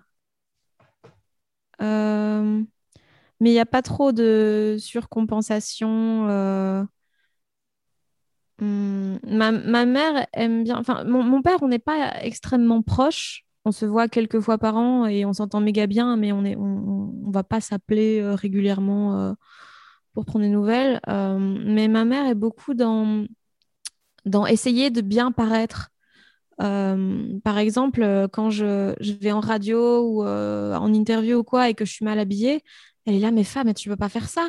Enfin, tu, enfin, tu vois, il y a, il y a des gens qui te voient. Et moi, je suis comme, mais je m'en fous, en fait. C'est genre vraiment, avec ce que je dis dans mes chroniques, si je suis bien habillée, ça va être bizarre. Vous êtes fusionnel? Ouais, ouais, vachement, parce qu'elle m'a élevée beaucoup toute seule. euh, et donc, ouais, il y a un truc très, très fusionnel, euh, très, euh, genre, on était une team de deux, quoi. Hmm, hmm. Et tu as quand même réussi à laisser de la place à de l'amour pour d'autres personnes. Enfin, t'as, tu réussi à être en couple longtemps avec d'autres gens. Moi, parfois, je me demande, Oui, ça, c'est... tu vois, Si. ben, je me demande si l'amour que j'ai avec ma mère, justement, est tellement fusionnel. Je me demande s'il y a la place pour. euh, Elle, elle peut me faire la gueule si elle n'a pas de nouvelles de moi pendant trois jours, tu vois. Elle, elle Ah, considère, yes. ouais, considère qu'on est en froid si je lui donne pas de nouvelles pendant trois jours. Ok, ah non, moi pas du tout, justement. En fait, vu que ma mère était très indépendante et qu'elle vivait seule à 16 ans, qu'elle m'a eu à 19, wow, tout ça, elle, est, elle a toujours été hyper indépendante. Et donc, quand elle a vu que moi, euh, à 18 ans, je me barrais de chez moi, je changeais de ville, j'avais un appart, elle a su que j'allais être pareil et on est très similaires à, à plein d'égards. Et donc, elle sait. Et donc, des fois, on se parle pas pendant une, deux semaines et euh, pas, on s'en fout, tu vois. On, s'appelle quand même souvent pour prendre des nouvelles, juste comme ça mais euh, on va pas penser qu'on est en froid si on le fait pas. Et, euh, et c'est pas. euh, non, ça prend pas trop de place. Et elle. euh, genre, c'est OK, tu vois, si on se voit pas pendant longtemps ou si. Voilà. C'est pas, pas problématique en tout cas. Est-ce que tu trouves pas que dans les gens qui doutent, tu as beaucoup la question du regard, c'est-à-dire qu'en général, la question du regard des autres est beaucoup liée à la question du regard qu'ont eu nos parents avec nous, sans vouloir faire de la psycho de trottoir à deux balles. Mais euh, en tout cas, en plus, tu disais on est attiré par les gens qui doutent. Moi, je suis attirée beaucoup par les artistes qui doutent. Euh, Mhm. et euh, et j'ai l'impression que ce fait de monter sur scène, de parler, de crier, c'est beaucoup pour être entendu. Parfois, pour X raisons, tu l'as pas été suffisamment été. Euh, et c'est pour plein de, pour plein de, de choses. Il y a quand même comme s'il y avait une espèce de, de choses à rattraper. Alors, est-ce que tu as remarqué ça, toi, chez tes invités, les gens que, que, qui doutaient le plus, c'était ceux qui avaient le plus euh, besoin de se faire entendre euh? Hum. Est-ce que tu as établi un constat au bout de tous tes épisodes, de Est-ce que tu peux faire des... commencer maintenant à faire des... un constat sociologique sur les divers, divers témoignages que tu as pu avoir? Non, parce qu'il y en a qui sont très non, il y en a qui sont très différents. Il y en a justement pas mal qui ont eu une famille très aimante, euh, très à l'écoute et tout. Et à chaque fois, je suis très étonnée. Hein, mais je suis comme, mais où sont tes faiblesses? Où sont tes failles? Ouais. Euh, mais euh, donc, non, ça vient pas toujours de là. Maintenant, je sais pas, il y a eu. Il y a tellement de choses qui peuvent fucker une vie que peut-être ouais, ça vient d'ailleurs.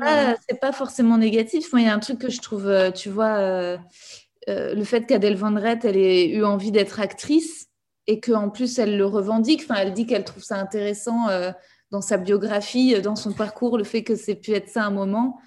Puis que finalement elle avait besoin d'être vue et entendue différemment, mais qu'elle avait besoin d'être vue et entendue, euh, et que c'est beaucoup. Enfin, elle parle beaucoup du fait d'assumer ça, quoi. Mais c'est moi, moi, moi, parmi les mecs que je veux ken, si j'ai pu établir ceux qui étaient ceux qui étaient le plus des donjons avaient des pères qui étaient donjons aussi quoi.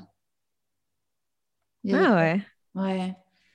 Il y avait un truc comme ça. Euh, mais euh, après, je crois que les, les choses changent beaucoup, beaucoup, beaucoup, beaucoup en ce moment. Une espèce de révolution euh, un peu romantique qui a lieu. Je sais pas si tu mhm. le podcast de Victoire Toyon, Le cœur sur la table. J'ai écouté un épisode, mais j'ai pas trop accroché. Ah ouais? Pourquoi? Euh, alors, je sais plus lequel c'était, mais c'était tout au début, parce que ça venait de sortir. Euh, et parce qu'il me... Genre, ça m'apprenait rien et ça me... J'étais là, bah oui, je suis d'accord. En fait, c'est des, questionnements que moi, j'avais plus. Et hmm. donc, je me disais, j'ai pas besoin d'écouter ça, en fait. J'ai besoin de gens qui sont pas d'accord avec moi. Hmm. Euh, sinon, ça n'a pas trop d'intérêt de juste me dire, oh là là, comment j'ai raison Mmh. Euh, donc, euh, donc voilà, et vu que je suis quelqu'un en termes de, relations amoureuses et tout, très ouverte et qui n'est pas trop de, de frontières, enfin des frontières en tout cas très poreuses, ça m'apportait pas grand chose de nouveau quoi. Mais, je vois ce que tu veux dire. C'est un peu le podcast de genre euh, l'hétéro blanche qui se rend compte qu'il y a plein de possibilités. Et genre, tout ouais, c'est ça. bien sûr, meuf, genre tu débarques. bah, c'est un peu ça, ouais. Maintenant, je pense que ça aide énormément de gens, mais moi, ça me. c'est des questionnements que j'avais déjà eu, donc c'était pas hyper intéressant. Mais par contre, pour rebondir sur ce que tu as dit avant, est-ce que tu as l'impression euh, que quand on fait un métier public, après, c'est très difficile de revenir en arrière et de trouver de la validation ailleurs que ça. Parce que moi, c'est euh, c'est mon ex justement qui, me reprochait, entre guillemets, ça, euh, même si c'était pas extrêmement, enfin, c'était pas tellement un reproche, c'est de dire maintenant tout ce que tu fais, c'est c'est pas des trucs juste pour toi, c'est des trucs en public. Et c'est vrai que quand je pense à un truc, je me dis directement qu'est-ce que je vais en faire de public, comme œuvre, comme truc, toujours pour être validé par les gens, pour le montrer à plus de gens, alors que euh, bah, je pourrais très bien faire ça juste pour moi, juste parce que ça me plaît, ou faire des choses qui ne sont pas, euh, qui n'ont pas la vocation d'être vues. Et je pense que le retour en arrière est très compliqué. Ah ouais, je pense qu'il est impossible. Je pense que là, en fait, enfin, je sais pas. Je me dis après, il y a toujours moyen de dire à un moment. Euh, on en revient à Philippe Bridge et à Michaela Cole, c'est-à-dire que je crois que c'est ce, point de, non-retour, elles n'ont plus besoin de justifier de rien, elles sont tellement là-haut, euh, mm. elles ne sont pas construites, mais euh, moi je me sens en permanence dans le besoin de me justifier et de, la validation extérieure, et puis je sais plus, euh, tu vois, hier je faisais des, stories sur les méduses dans l'eau, dans l'endroit où je suis, et j'ai reçu deux messages de gens qui sont, ah bah ça se passe bien les vacances, ah bah toi tu t'emmerdes pas, ah bah là, elle bosse pas. Et euh, il y en a un à qui j'ai pas répondu et l'autre, c'est un peu une meuf pro et j'ai répondu oui, oui, je travaille surtout sur la fin de mon dernier roman. Et j'ai hésité à, genre, faire une capture d'écran de son commentaire et à répondre en story oui, tout se passe bien, mais je suis pas en vacances. Et oh, tu sais, comme si en fait il fallait qu'elle, a... auprès de tout le monde, j'ai le besoin de dire. Euh, le besoin d'exister à travers ce que je fabrique, à travers ce que, ce que je construis, comme si je pouvais pas euh, maintenant vivre par moi et, dire, et dire un gros fuck. Et, et c'est sûr que il euh, n'y a pas de il n'y a pas d'autre validation que, que, la validation professionnelle. Enfin, en plus, moi, j'irais très loin. Tu vois, je, je, suis comme toi, je suis hyper solitaire. Et en plus, je vois tout à fait ce que tu veux dire par l'envie de coucher avec, euh, avec ses amis. c'est que moi, j'ai envie de coucher avec les gens avec qui je travaille parce que, parce que j'ai du mal à comprendre c'est quoi les autres rapports humains, en fait. Ouais. Mais surtout que les, les, les, ouais, les gens avec qui on travaille, souvent, on les admire d'une manière ou d'une autre et ils font quelque chose dont on a besoin professionnellement et qu'on aime professionnellement. Donc, évidemment. Alors, j'espère que les gens qui se travaillent vont pas écouter. pas coucher avec vous, les loulous. C'est juste que si on était sous. T'as jamais couché avec Guillermo hein? Oh, jamais, Guy. Ouais. C'est fou. Nagui non plus. Non, écoute, il ne veut jamais. Mais oui, en tout cas, euh, je sais pas si ton petit copain, il peut vraiment te le reprocher, mais putain, on en revient vraiment à Phoebe Waller-Bridge, mais à un moment quand elle a, je sais pas si c'est quand elle a eu l'Oscar ou le BAFTA, mais dans son discours, elle a dit, euh, c'est pour ça qu'on fait ça, en fait. Elle a assumé, elle, je sais plus, elle tenait le trophée, elle a dit, euh, we do that for this, en fait. Il n'y a pas d'autre nous, on fait mhm. ce travail pour la reconnaissance. Il y a pas, il faut pas, je crois que euh, il n'y a pas de honte non plus euh, à dire que le succès, la reconnaissance quand tu travailles dur, et eh ben oui, ça fait du bien, tu vois. Euh, alors, il faut pas être obsédé, regarder tout le temps les, classements, les chiffres, mais, mais, de temps en temps, la réussite, la validation, moi, limite, en fait, elle est presque plus importante que dans le privé, tu vois. Mais en fait, ce qu'il y a, c'est que dans le professionnel, on a beaucoup plus de contrôle dans le, dans le sens où c'est le meilleur de nous. C'est genre, on montre que ce qu'on a envie de montrer et c'est. Euh, c'est là qu'on travaille le plus fort, là où dans le personnel, les gens, justement, vu qu'ils voient nos défauts, ils, savent qu'on est des merdes et il y a un truc de mise à nu et de perte de contrôle parce que c'est notre personnalité. Et donc, des fois, euh, voilà, c'est juste comme ça. Mais c'est ça qui est très. Euh, très rassurant dans le professionnel, c'est qu'on contrôle ce qu'on montre et surtout on est capable de faire mieux que ce qu'on est. À quel degré tu es sensible à la flatterie? Ça dépend souvent, ça me met mal à l'aise, mais j'aime bien. ouais. Mais en fait, ça dépend, tu vois. Genre, il y a des quand des quand des vieux types ou même des gens euh, que j'aime bien me font un compliment enfin genre un, truc gentil genre sur le physique ça m'horripile mais hmm. quand c'est sur mon taf, là, je suis comme, ouais, même si c'est un vieux type, je m'en fous. Ça, c'est cool, tu vois. Hmm. Mais c'est juste, euh, c'est mieux quand les, les, compliments, ils sont sur quelque chose sur lequel tu as le contrôle.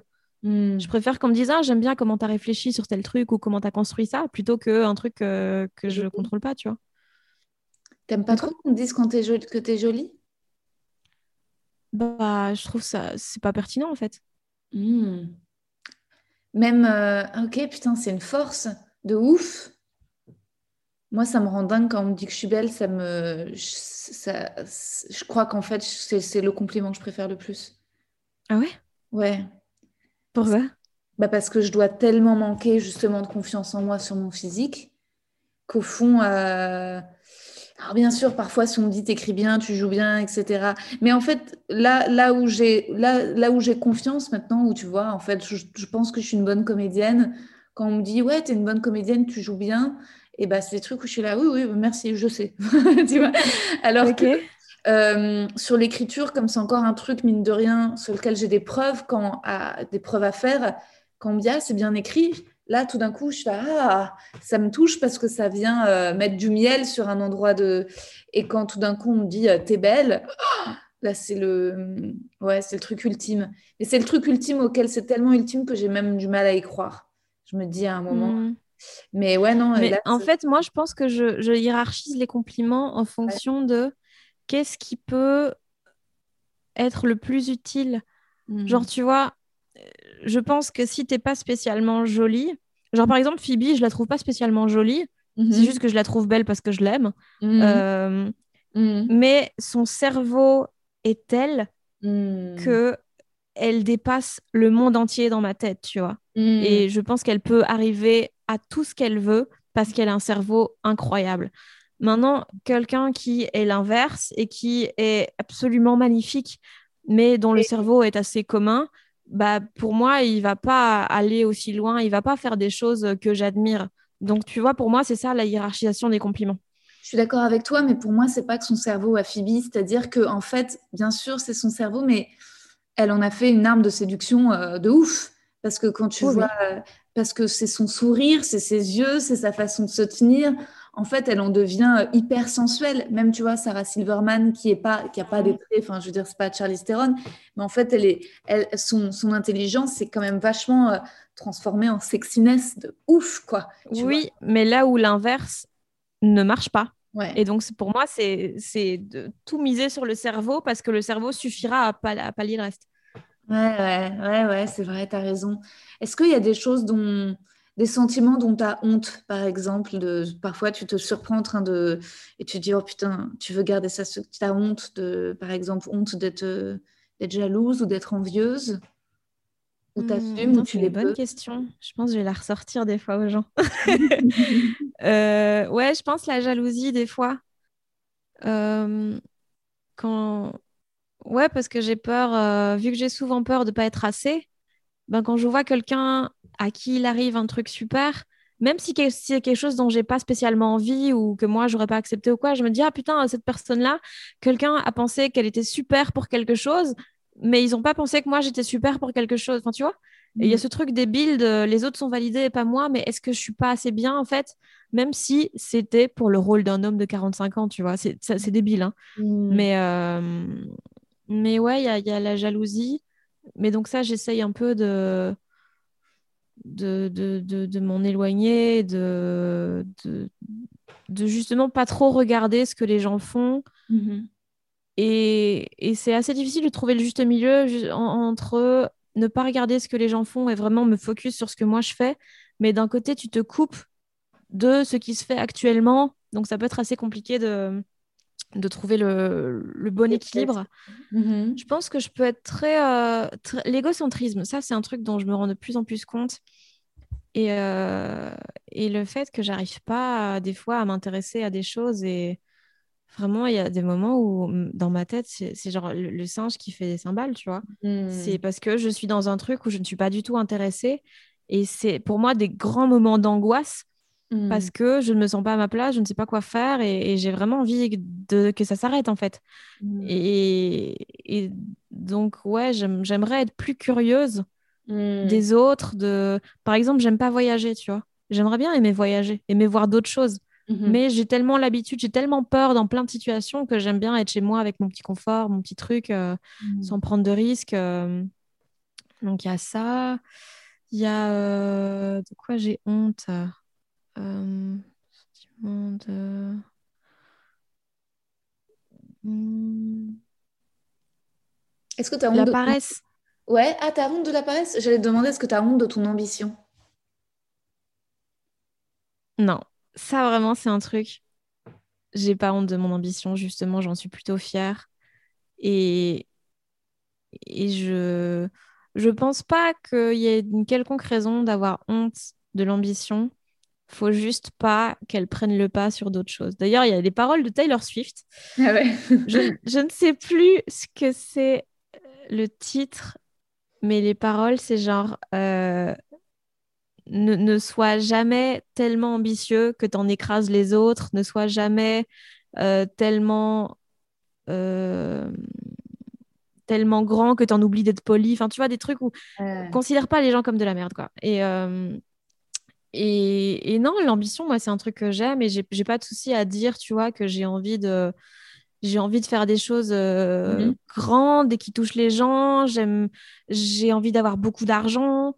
Euh, j'ai, enfin, tu vois, c'est des trucs pour moi qui sont normaux et auxquels tout le monde aspire, quoi qu'on en dise.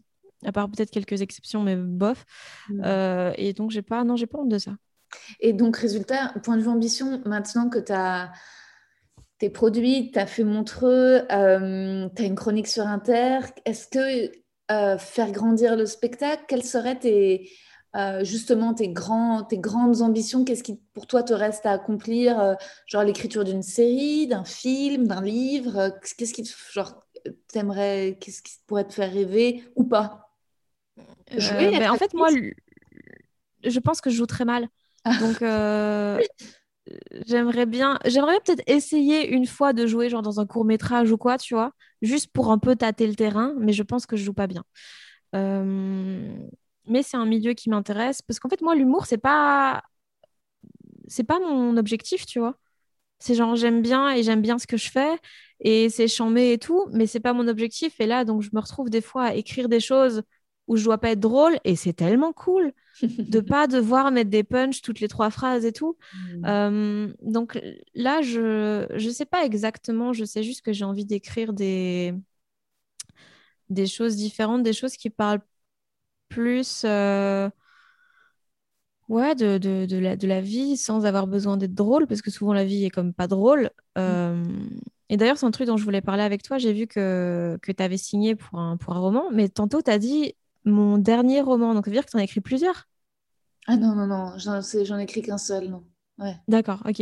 Et euh, moi, j'ai peur du premier degré. Parce que les gens m'ont tellement catalogué, euh, fait des blagues, que j'ai mm. peur du premier degré parce que j'ai peur qu'on me dise mais meuf c'est pas t'es pas à ta place en fait tout monde tout ce que tu dis là on s'en bat les couilles c'est même pas drôle et mm. donc toi comment tu fais de passer de l'humour à quelque chose de plus sérieux? Eh ben, en fait, c'est un peu ce que tu disais, c'est-à-dire que déjà, il y a le soulagement euh, quand tu te débarrasses de la musique, de, de l'efficacité stand-up, de devoir puncher, de devoir euh, euh un peu ce qu'on disait qu'on avait apprécié dans Nanette, quoi. C'est-à-dire que quand tu te débarrasses de la pression de faire rire, tu te débarrasses aussi bah, de l'inévitable caricature et que tu peux aller un peu plus loin parce que cette espèce de soulagement que tu crées en retournant crée un point et t'empêche de en fait pouvoir dire encore quelque chose de certainement plus sincère après, mais qui serait peut-être moins marrant. Et euh, mmh. donc ça, au ça, ça a été très cool de me dire. puis en plus, moi, je suis pas, je suis pas du tout une one-lineuse, quoi. J'ai déjà de base, j'ai des longues phrases. Donc, euh, donc euh, en fait, ça m'allait très bien de, d'écrire beaucoup de pages. Et euh, après, là où, pour moi, l'humour aide, c'est que ce qui compte ensuite, c'est le style. Et ce que j'avais pas envie, c'est pas tellement d'être premier degré, c'est d'être lourde et d'être guimauve. Et ce que j'étais vachement à l'adolescence, tu vois, j'avais écrit un recueil de poèmes et c'était, tu vois, c'était très larme. Et en mmh. fait, euh, et en fait, moi, ce qu'il fallait juste que je contrôle, c'était la... quand même mes phrases et le sens. Et je pense que si, en fait, euh, déjà, tu t'essayes pas d'écrire bien, mais que tu essayes de... Que, si, si juste je me concentrais sur le sens, j'arrivais à apprécier ce que j'écrivais. Et, euh, et, je me rends compte que ce que j'ai du moins de moins en moins de facilité à apprécier en tant que lectrice, c'est quand je sens une espèce d'auteur obsédé par, sa, par la, la, beauté de sa phrase. J'ai l'impression que tu ne dois pas le décider. En fait, la phrase, elle mmh. décidera si elle veut être jolie, mais toi, ce que tu peux dire, c'est essayer d'être sincère et si ça a du sens. Et ensuite, de temps en temps, il se trouve que, ah putain, c'est cool, ça, ça sonne bien. Euh, après, mine de rien, avec le podcast, j'avais aussi l'habitude d'écrire des poèmes pour les gens, sans que ce soit drôle, mais d'écrire des choses courtes. Et, euh, peut-être, cela dit, tu as cette habitude-là avec la chronique déjà, c'est que c'était aussi, vous êtes un peu plus libéré de la punch, il y a quand même le sens, euh, même si c'est drôle et qu'il y a une légèreté, mais, mais c'est un peu plus libre. Et ensuite moi, on m'attend nulle part, tu vois. Donc, je me dis, il n'y a pas des gens qui vont être déçus si c'est pas marrant. Euh, euh, je, me dis, je ne sais pas, euh, c'est pas tout à fait réel, quoi.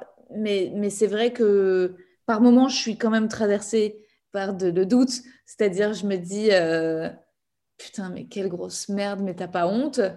Et par moments, et ça, je pense que c'est le versant de la pièce du doute, c'est la surconfiance. C'est que ensuite je me dis euh, si j'ai pas le Goncourt, je vais être super déçue quoi. heureusement ça reste une blague, tu vois, parce que je sais que c'est que ça ça n'a pas cette prétention et que j'ai pas ce talent.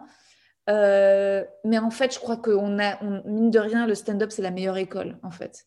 Je me suis rendu compte que j'avais qu'après trois ans euh, avec la pression de l'efficacité d'écrire une blague et de faire rire, en fait ça me paraissait facile d'écrire un livre. Je trouve que le ouais, c'est ouf. Hein. C'est ce qu'il y a de plus dur. Hein. C'est plus dur. Et comment tu fais pour pas être guimauve?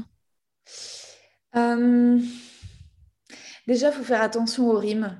Quand je sens qu'un truc rime, je suis là genre, ouh, déjà, ça, ça, ça, ça, c'est un peu ringard.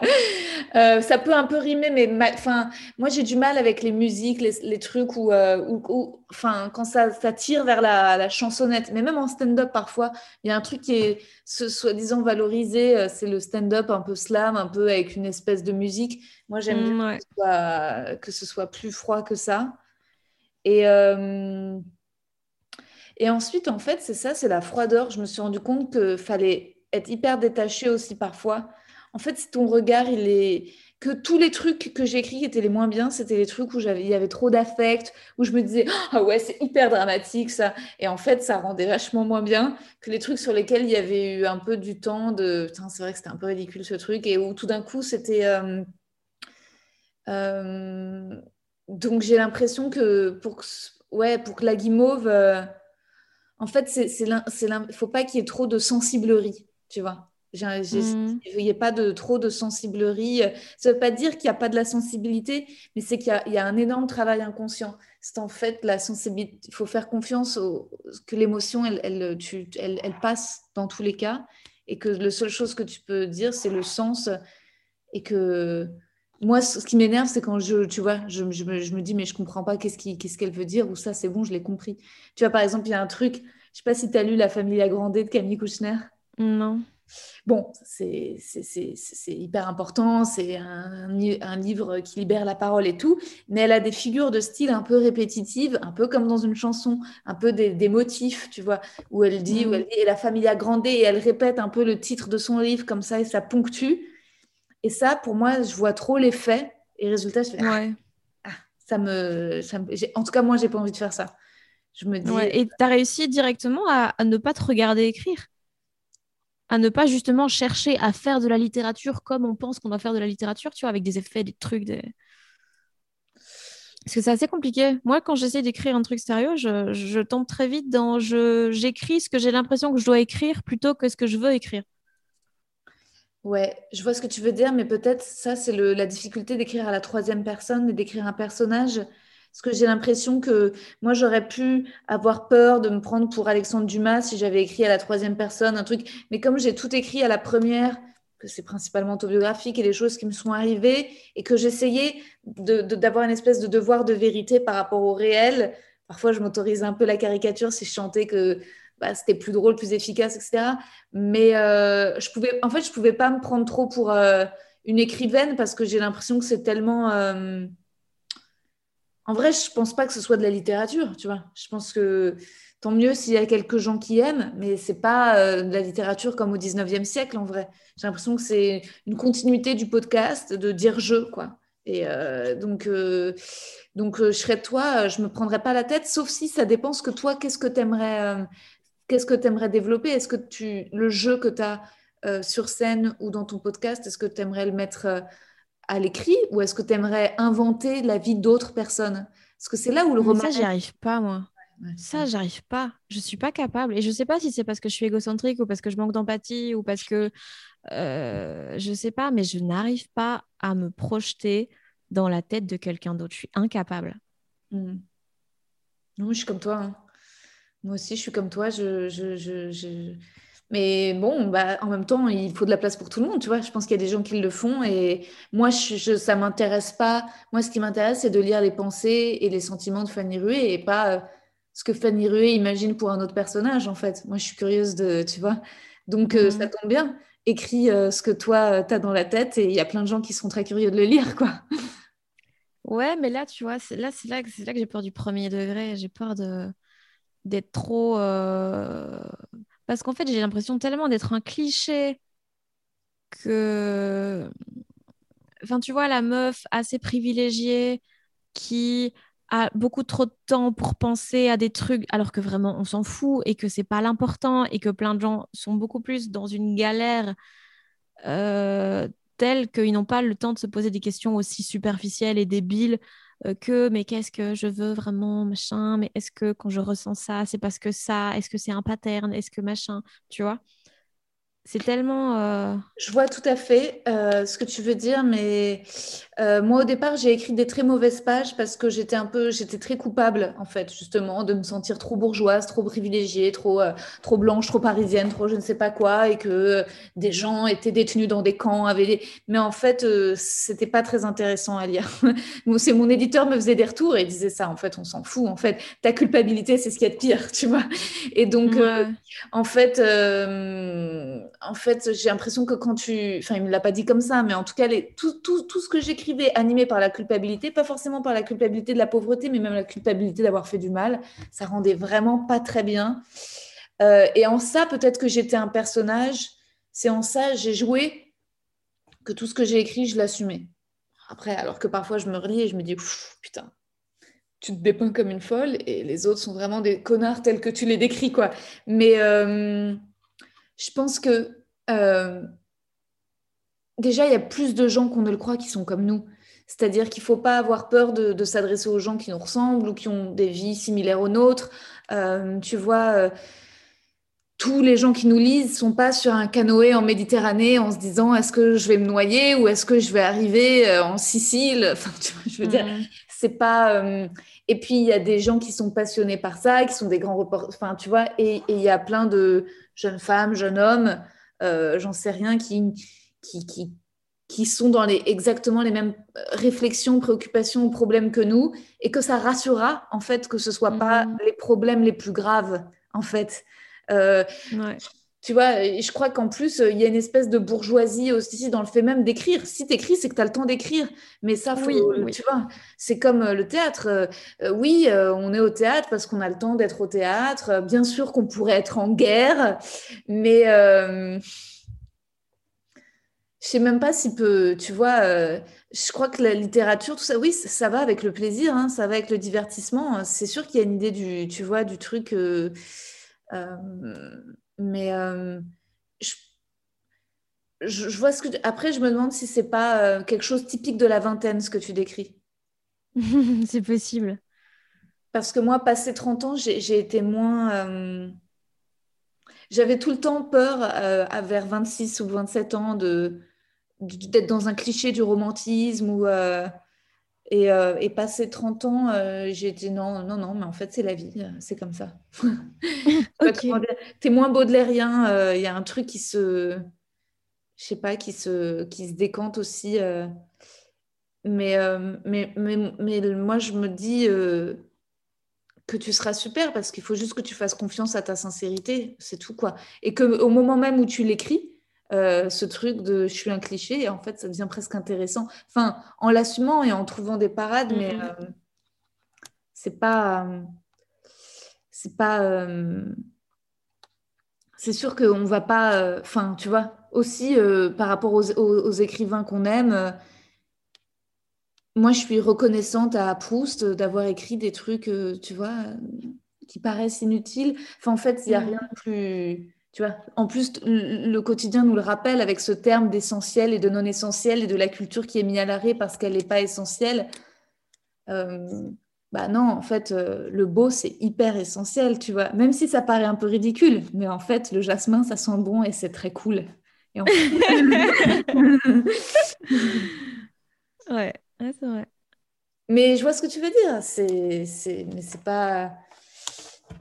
Euh, ça fait une heure et demie que je te parle, il faut que je te pose les questions du questionnaire de Proust et en plus, tu es beaucoup trop ah, oui. moi. mais, non, mais j'aime bien. La qualité que tu préfères chez un homme? Euh, Chez un homme, euh, chez un homme ou chez la personne qui m'intéresse? Euh, parce qu'après, je, suis désolée de niquer ton questionnaire. Hein. en fait, c'est le questionnaire de Proust, donc il date du début 20e, donc il n'y a pas encore les termes de ah, cis, euh, trans, euh, personne à vulve, ou tu vois, enfin, mais ça peut être la qualité que tu préfères chez les êtres humains. D'accord. La sincérité.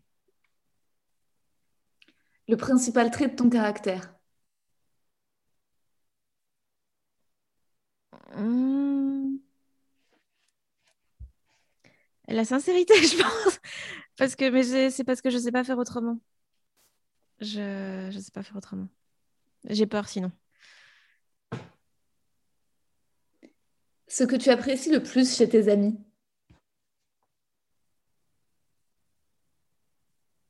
La sincérité. la réponse à tout, trois réponses. Non, non, mais t'inquiète, souvent ces trois réponses sont parfois les mêmes. Ok. Ton principal défaut? L'égocentrisme. Ton occupation préférée? Euh, Pour l'instant, là, c'est vraiment être à la maison sans avoir d'impératif et pouvoir zoner avec un bouquin et mon chat. Hmm, c'est tellement bien les chats. Ton idée du bonheur? Croire en ce qu'on fait et savoir pourquoi on le fait. Et toujours euh, aimer, quel que soit. C'est ça que quand on me demande c'est quoi ton rêve, j'ai pas, j'ai pas de rêve, j'ai pas d'objectif précis. C'est juste où que j'aille, quoi que je fasse, aimer ce que je fais euh, et y trouver du sens. Quel serait ton plus grand malheur?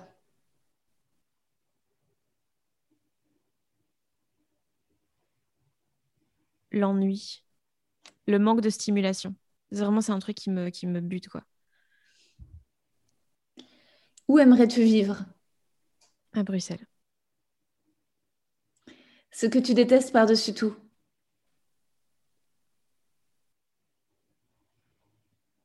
Le, manque de sincérité. Un don, un talent que tu aimerais avoir? Euh, J'aimerais beaucoup savoir euh, chanter, faire de la musique et tout, je pense. Parce que c'est un truc que j'aime beaucoup et, euh, et que j'admire énormément. Et ouais, je pense que ça, moi j'aimerais bien.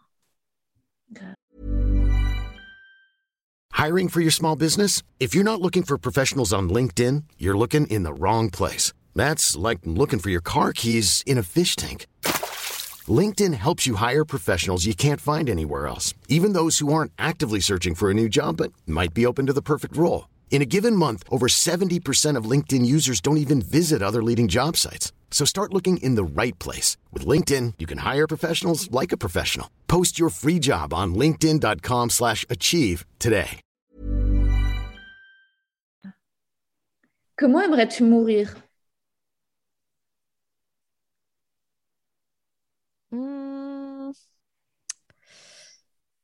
J'en ai aucune idée. Euh, sans être au courant, je pense.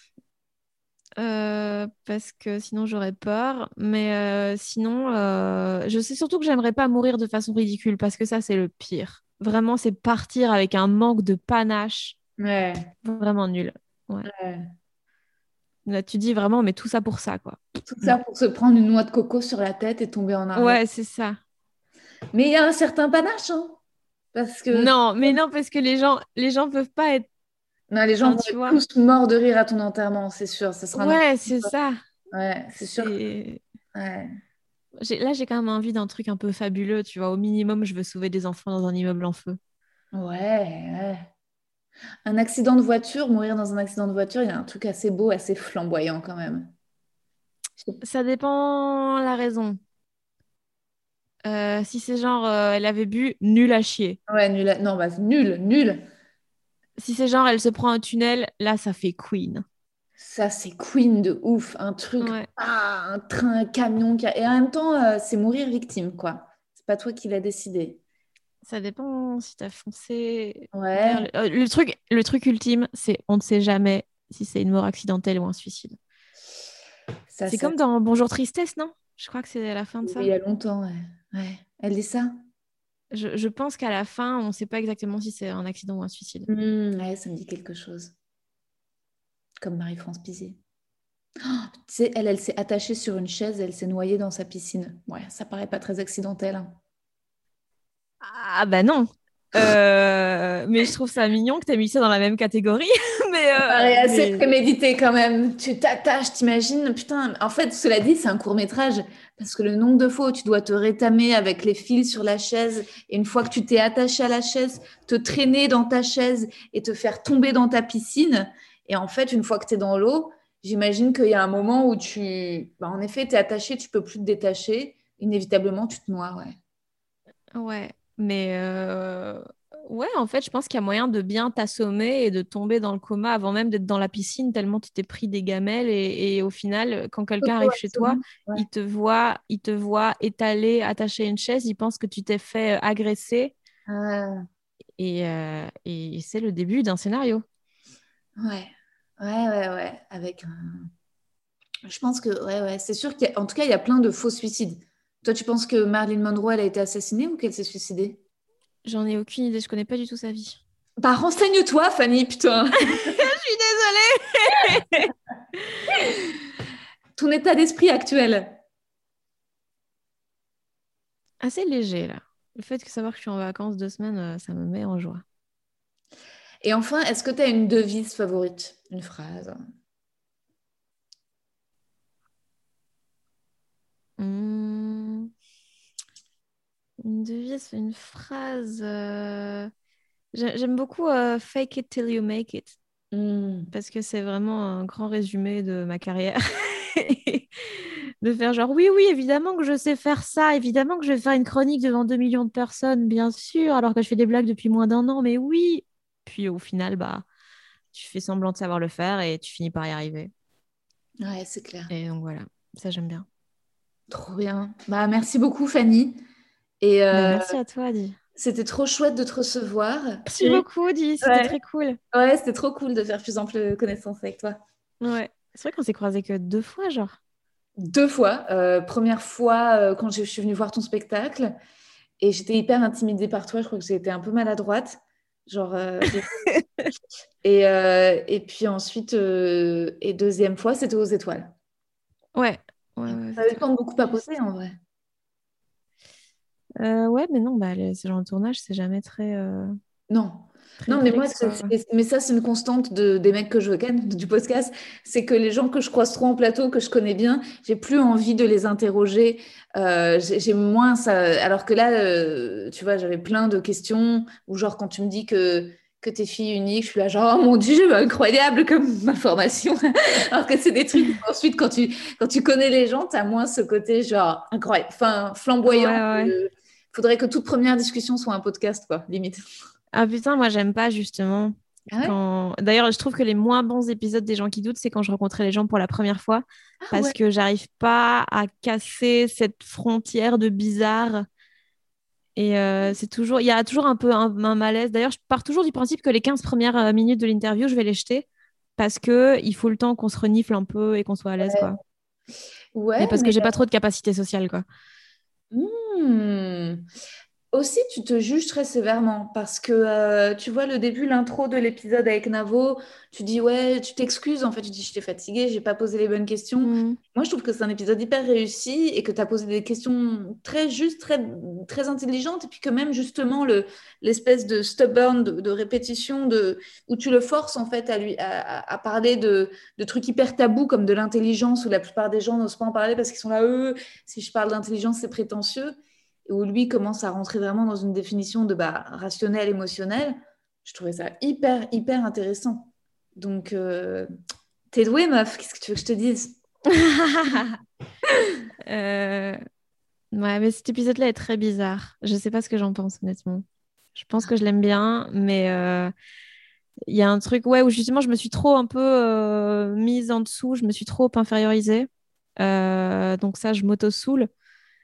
Mais j'ai trouvé, oui, que le, moment où ça devenait vraiment intéressant, c'est le moment où je lui disais, mais je me sens mal à l'aise de te parler parce que tu es trop intelligent. Et là, on entre enfin dans un truc un peu plus, un peu plus euh, profond, quoi. Justement, plutôt que de rester dans les trucs un peu plus superficiels que tout le monde demande à Navo parce que Navo est fascinant. Ouais, mais dès le départ, je n'ai pas senti que tu te mettais en infériorité. Je trouvais que c'était... euh, que non, le ton était bien. J'ai trouvé que l'épisode avec Sophie-Marie Laroui, il est incroyable. Il est incroyable. Franchement, c'est un de mes préférés. C'était trop fou. formidable parce que tu arrives à... Surtout qu'à mine de rien, elle, elle est, elle est très intelligente et pudique, elle utilise beaucoup l'ironie, le sarcasme. Et donc, sauf que là, d'un coup, tu arrives à choper quelque chose d'elle hyper brut, hyper euh, émouvant, quoi. Je crois que j'ai eu les larmes yeux en l'écoutant cet épisode. Et j'étais pas, j'ai l'impression que tout le public pleurait avec vous. à ce- Ouais, il y a... ouais c'était assez, euh, assez incroyable l'ambiance dans le public à ce moment-là, quoi. Incroyable. Et il y a un truc très fort que tu fais dans cet épisode, c'est que tu laisses des temps. Tu la laisses Ouais. finir ses phrases, tu la laisses douter. Moi, c'est un truc sur lequel j'ai du mal. C'est que à peine tu as fini, que je, genre, j'ai besoin de rebondir, de renchaîner, etc. Alors Mhm. que, en fait, je crois que les trucs les plus deep qu'elle a avoués, c'est parce que tu avais laissé un temps et qu'elle, toute seule, Ouais. elle allait dire le truc d'après. Ça, c'était très... Ouais, ça, c'est un truc sur lequel, justement, j'ai pas mal travaillé parce que moi, je, je- je réalise quand j'écoute genre des nouvelles écoles et tout, enfin, quand j'écoutais des nouvelles écoles, trop souvent, il les interrompt et ça m'a saoulée au point que j'ai vraiment essayé de construire ça en opposition et de me dire laisse-les parce que c'est toujours la deuxième réponse, Ouais. celle qu'ils pensaient pas qu'ils allaient ajouter, qui est la plus ouf. Mm. Et, euh, et hier, j'ai enregistré un épisode avec Alice Zeniter.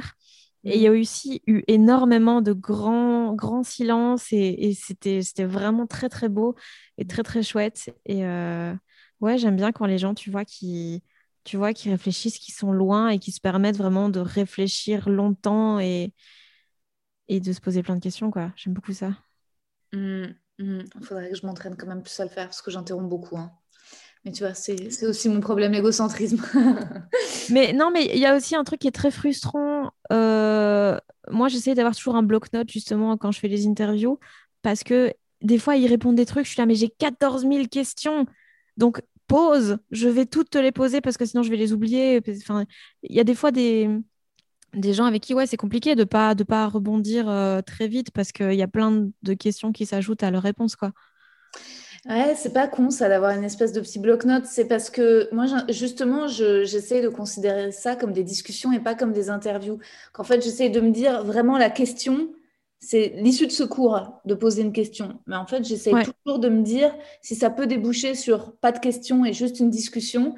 Et, justement pour ça, euh, bah, je me dis, ah tiens, il faut que je coupe le chemin, que j'en prenne un autre et que ça ait l'air de partir à euh, limite de, de, répondre à ta place à la question à laquelle tu n'as même pas encore répondu pour que je me dis, bon, c'est un peu foireux, mais comme ça, ça évite le, le côté traditionnel, parfois question-réponse, euh, mais qui n'arrive pas chez toi, mais qui est, qui, est ma, qui est ma crainte en fait, dans les temps. Oui, oui, je comprends, je comprends totalement. Et euh, ouais, ouais, c'est vrai. Mais des fois, même dans les discussions avec les gens, tu vois, j'aimerais avoir un petit bloc-notes pour dire, oh, putain, là, tu viens de dire quatre éléments différents sur lesquels j'ai envie de rebondir. Ouais. C'est.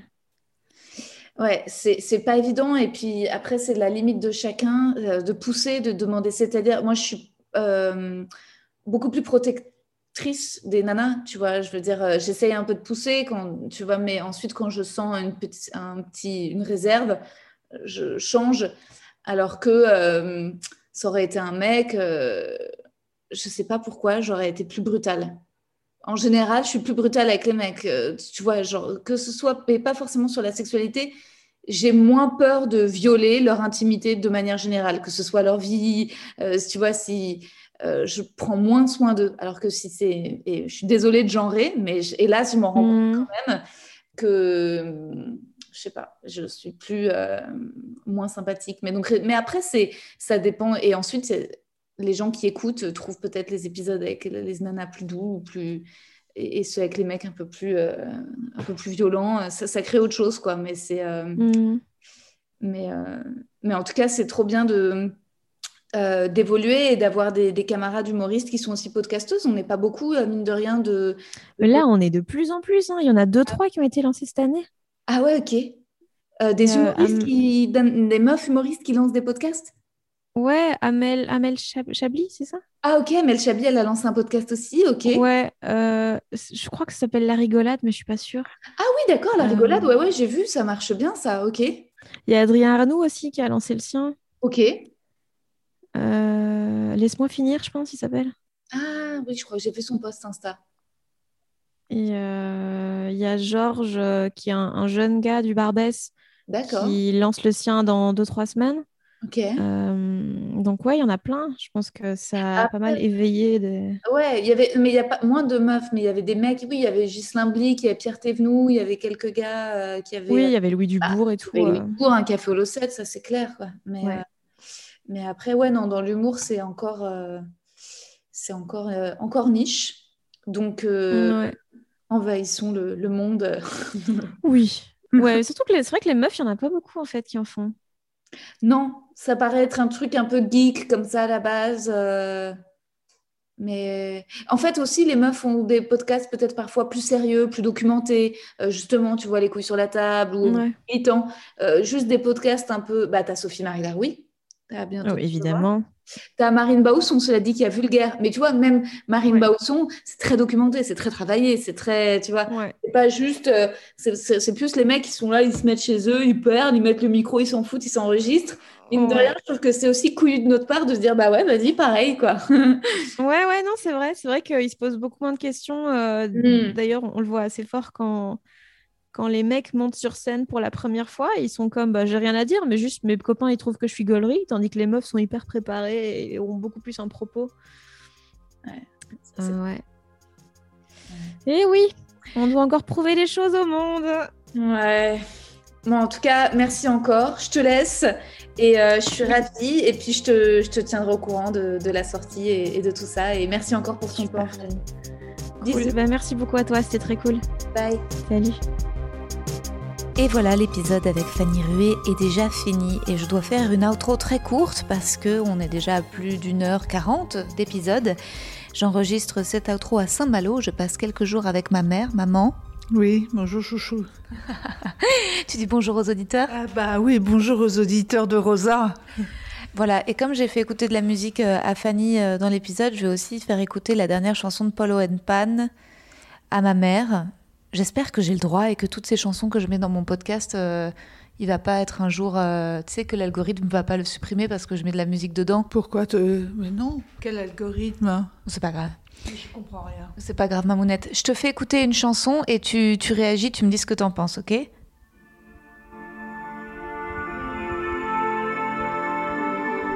Ah, c'est beau ça.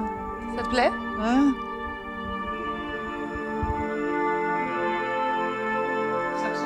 Du pénitencier. Ouais, c'est fou, hein Après, tu vas voir, c'est des paroles en indien. T'aimes, hein Mais les portes du pénitencier, c'était une chanson euh, américaine avant ou c'est Johnny qui l'a fait euh, traduire en anglais? J'en en ai aucune idée. Ah oui, là, ça change. Cuny, c'est Annie Cuny Annie Cuny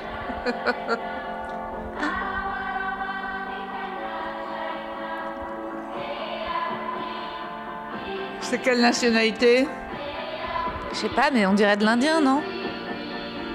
Enfin, c'est un groupe français, Polo and Pan, je crois. Et là, regarde, est-ce que ça te donne envie de danser?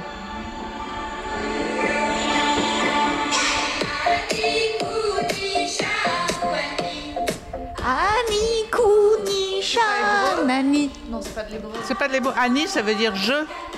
Ouais, Kuni. euh, Cuny, ça veut dire Cuny, ouais.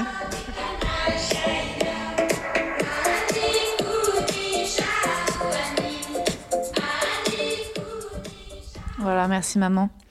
Est-ce que tu as un petit mot? C'est le 50e épisode du podcast. Oh, Mazel Tov. Merci d'avoir écouté cet épisode et je vous embrasse tous bien fort.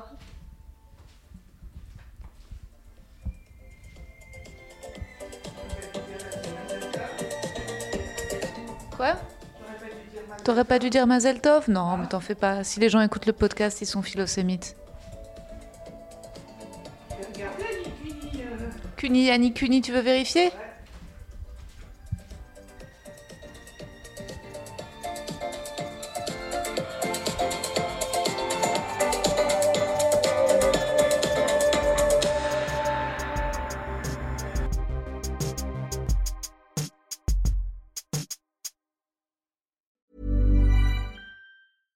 When it comes to your finances, you think you've done it all. You've saved, you've researched, and you've invested all that you can. Now it's time to take those investments to the next level by using the brand behind every great investor, Yahoo Finance. As America's number one finance destination, Yahoo Finance has everything you need, whether you're a seasoned trader or just dipping your toes into the market. Join the millions of investors who trust Yahoo Finance to guide them on their financial journey. For comprehensive financial news and analysis, visit yahoofinance.com, the number one financial destination, yahoofinance.com. Vous avez aimé cet épisode? N'hésitez pas à le dire en faisant une petite story, en taguant mon compte et celui du podcast, at que je veux ken sur Insta. Vous pouvez également soutenir mon travail en venant voir mon spectacle, en lisant mon livre et en commentant sur YouTube les replays vidéo de mes chroniques sur France Inter. Je suis tous les mardis dans Zoom Zoom Zen. Merci, bisous.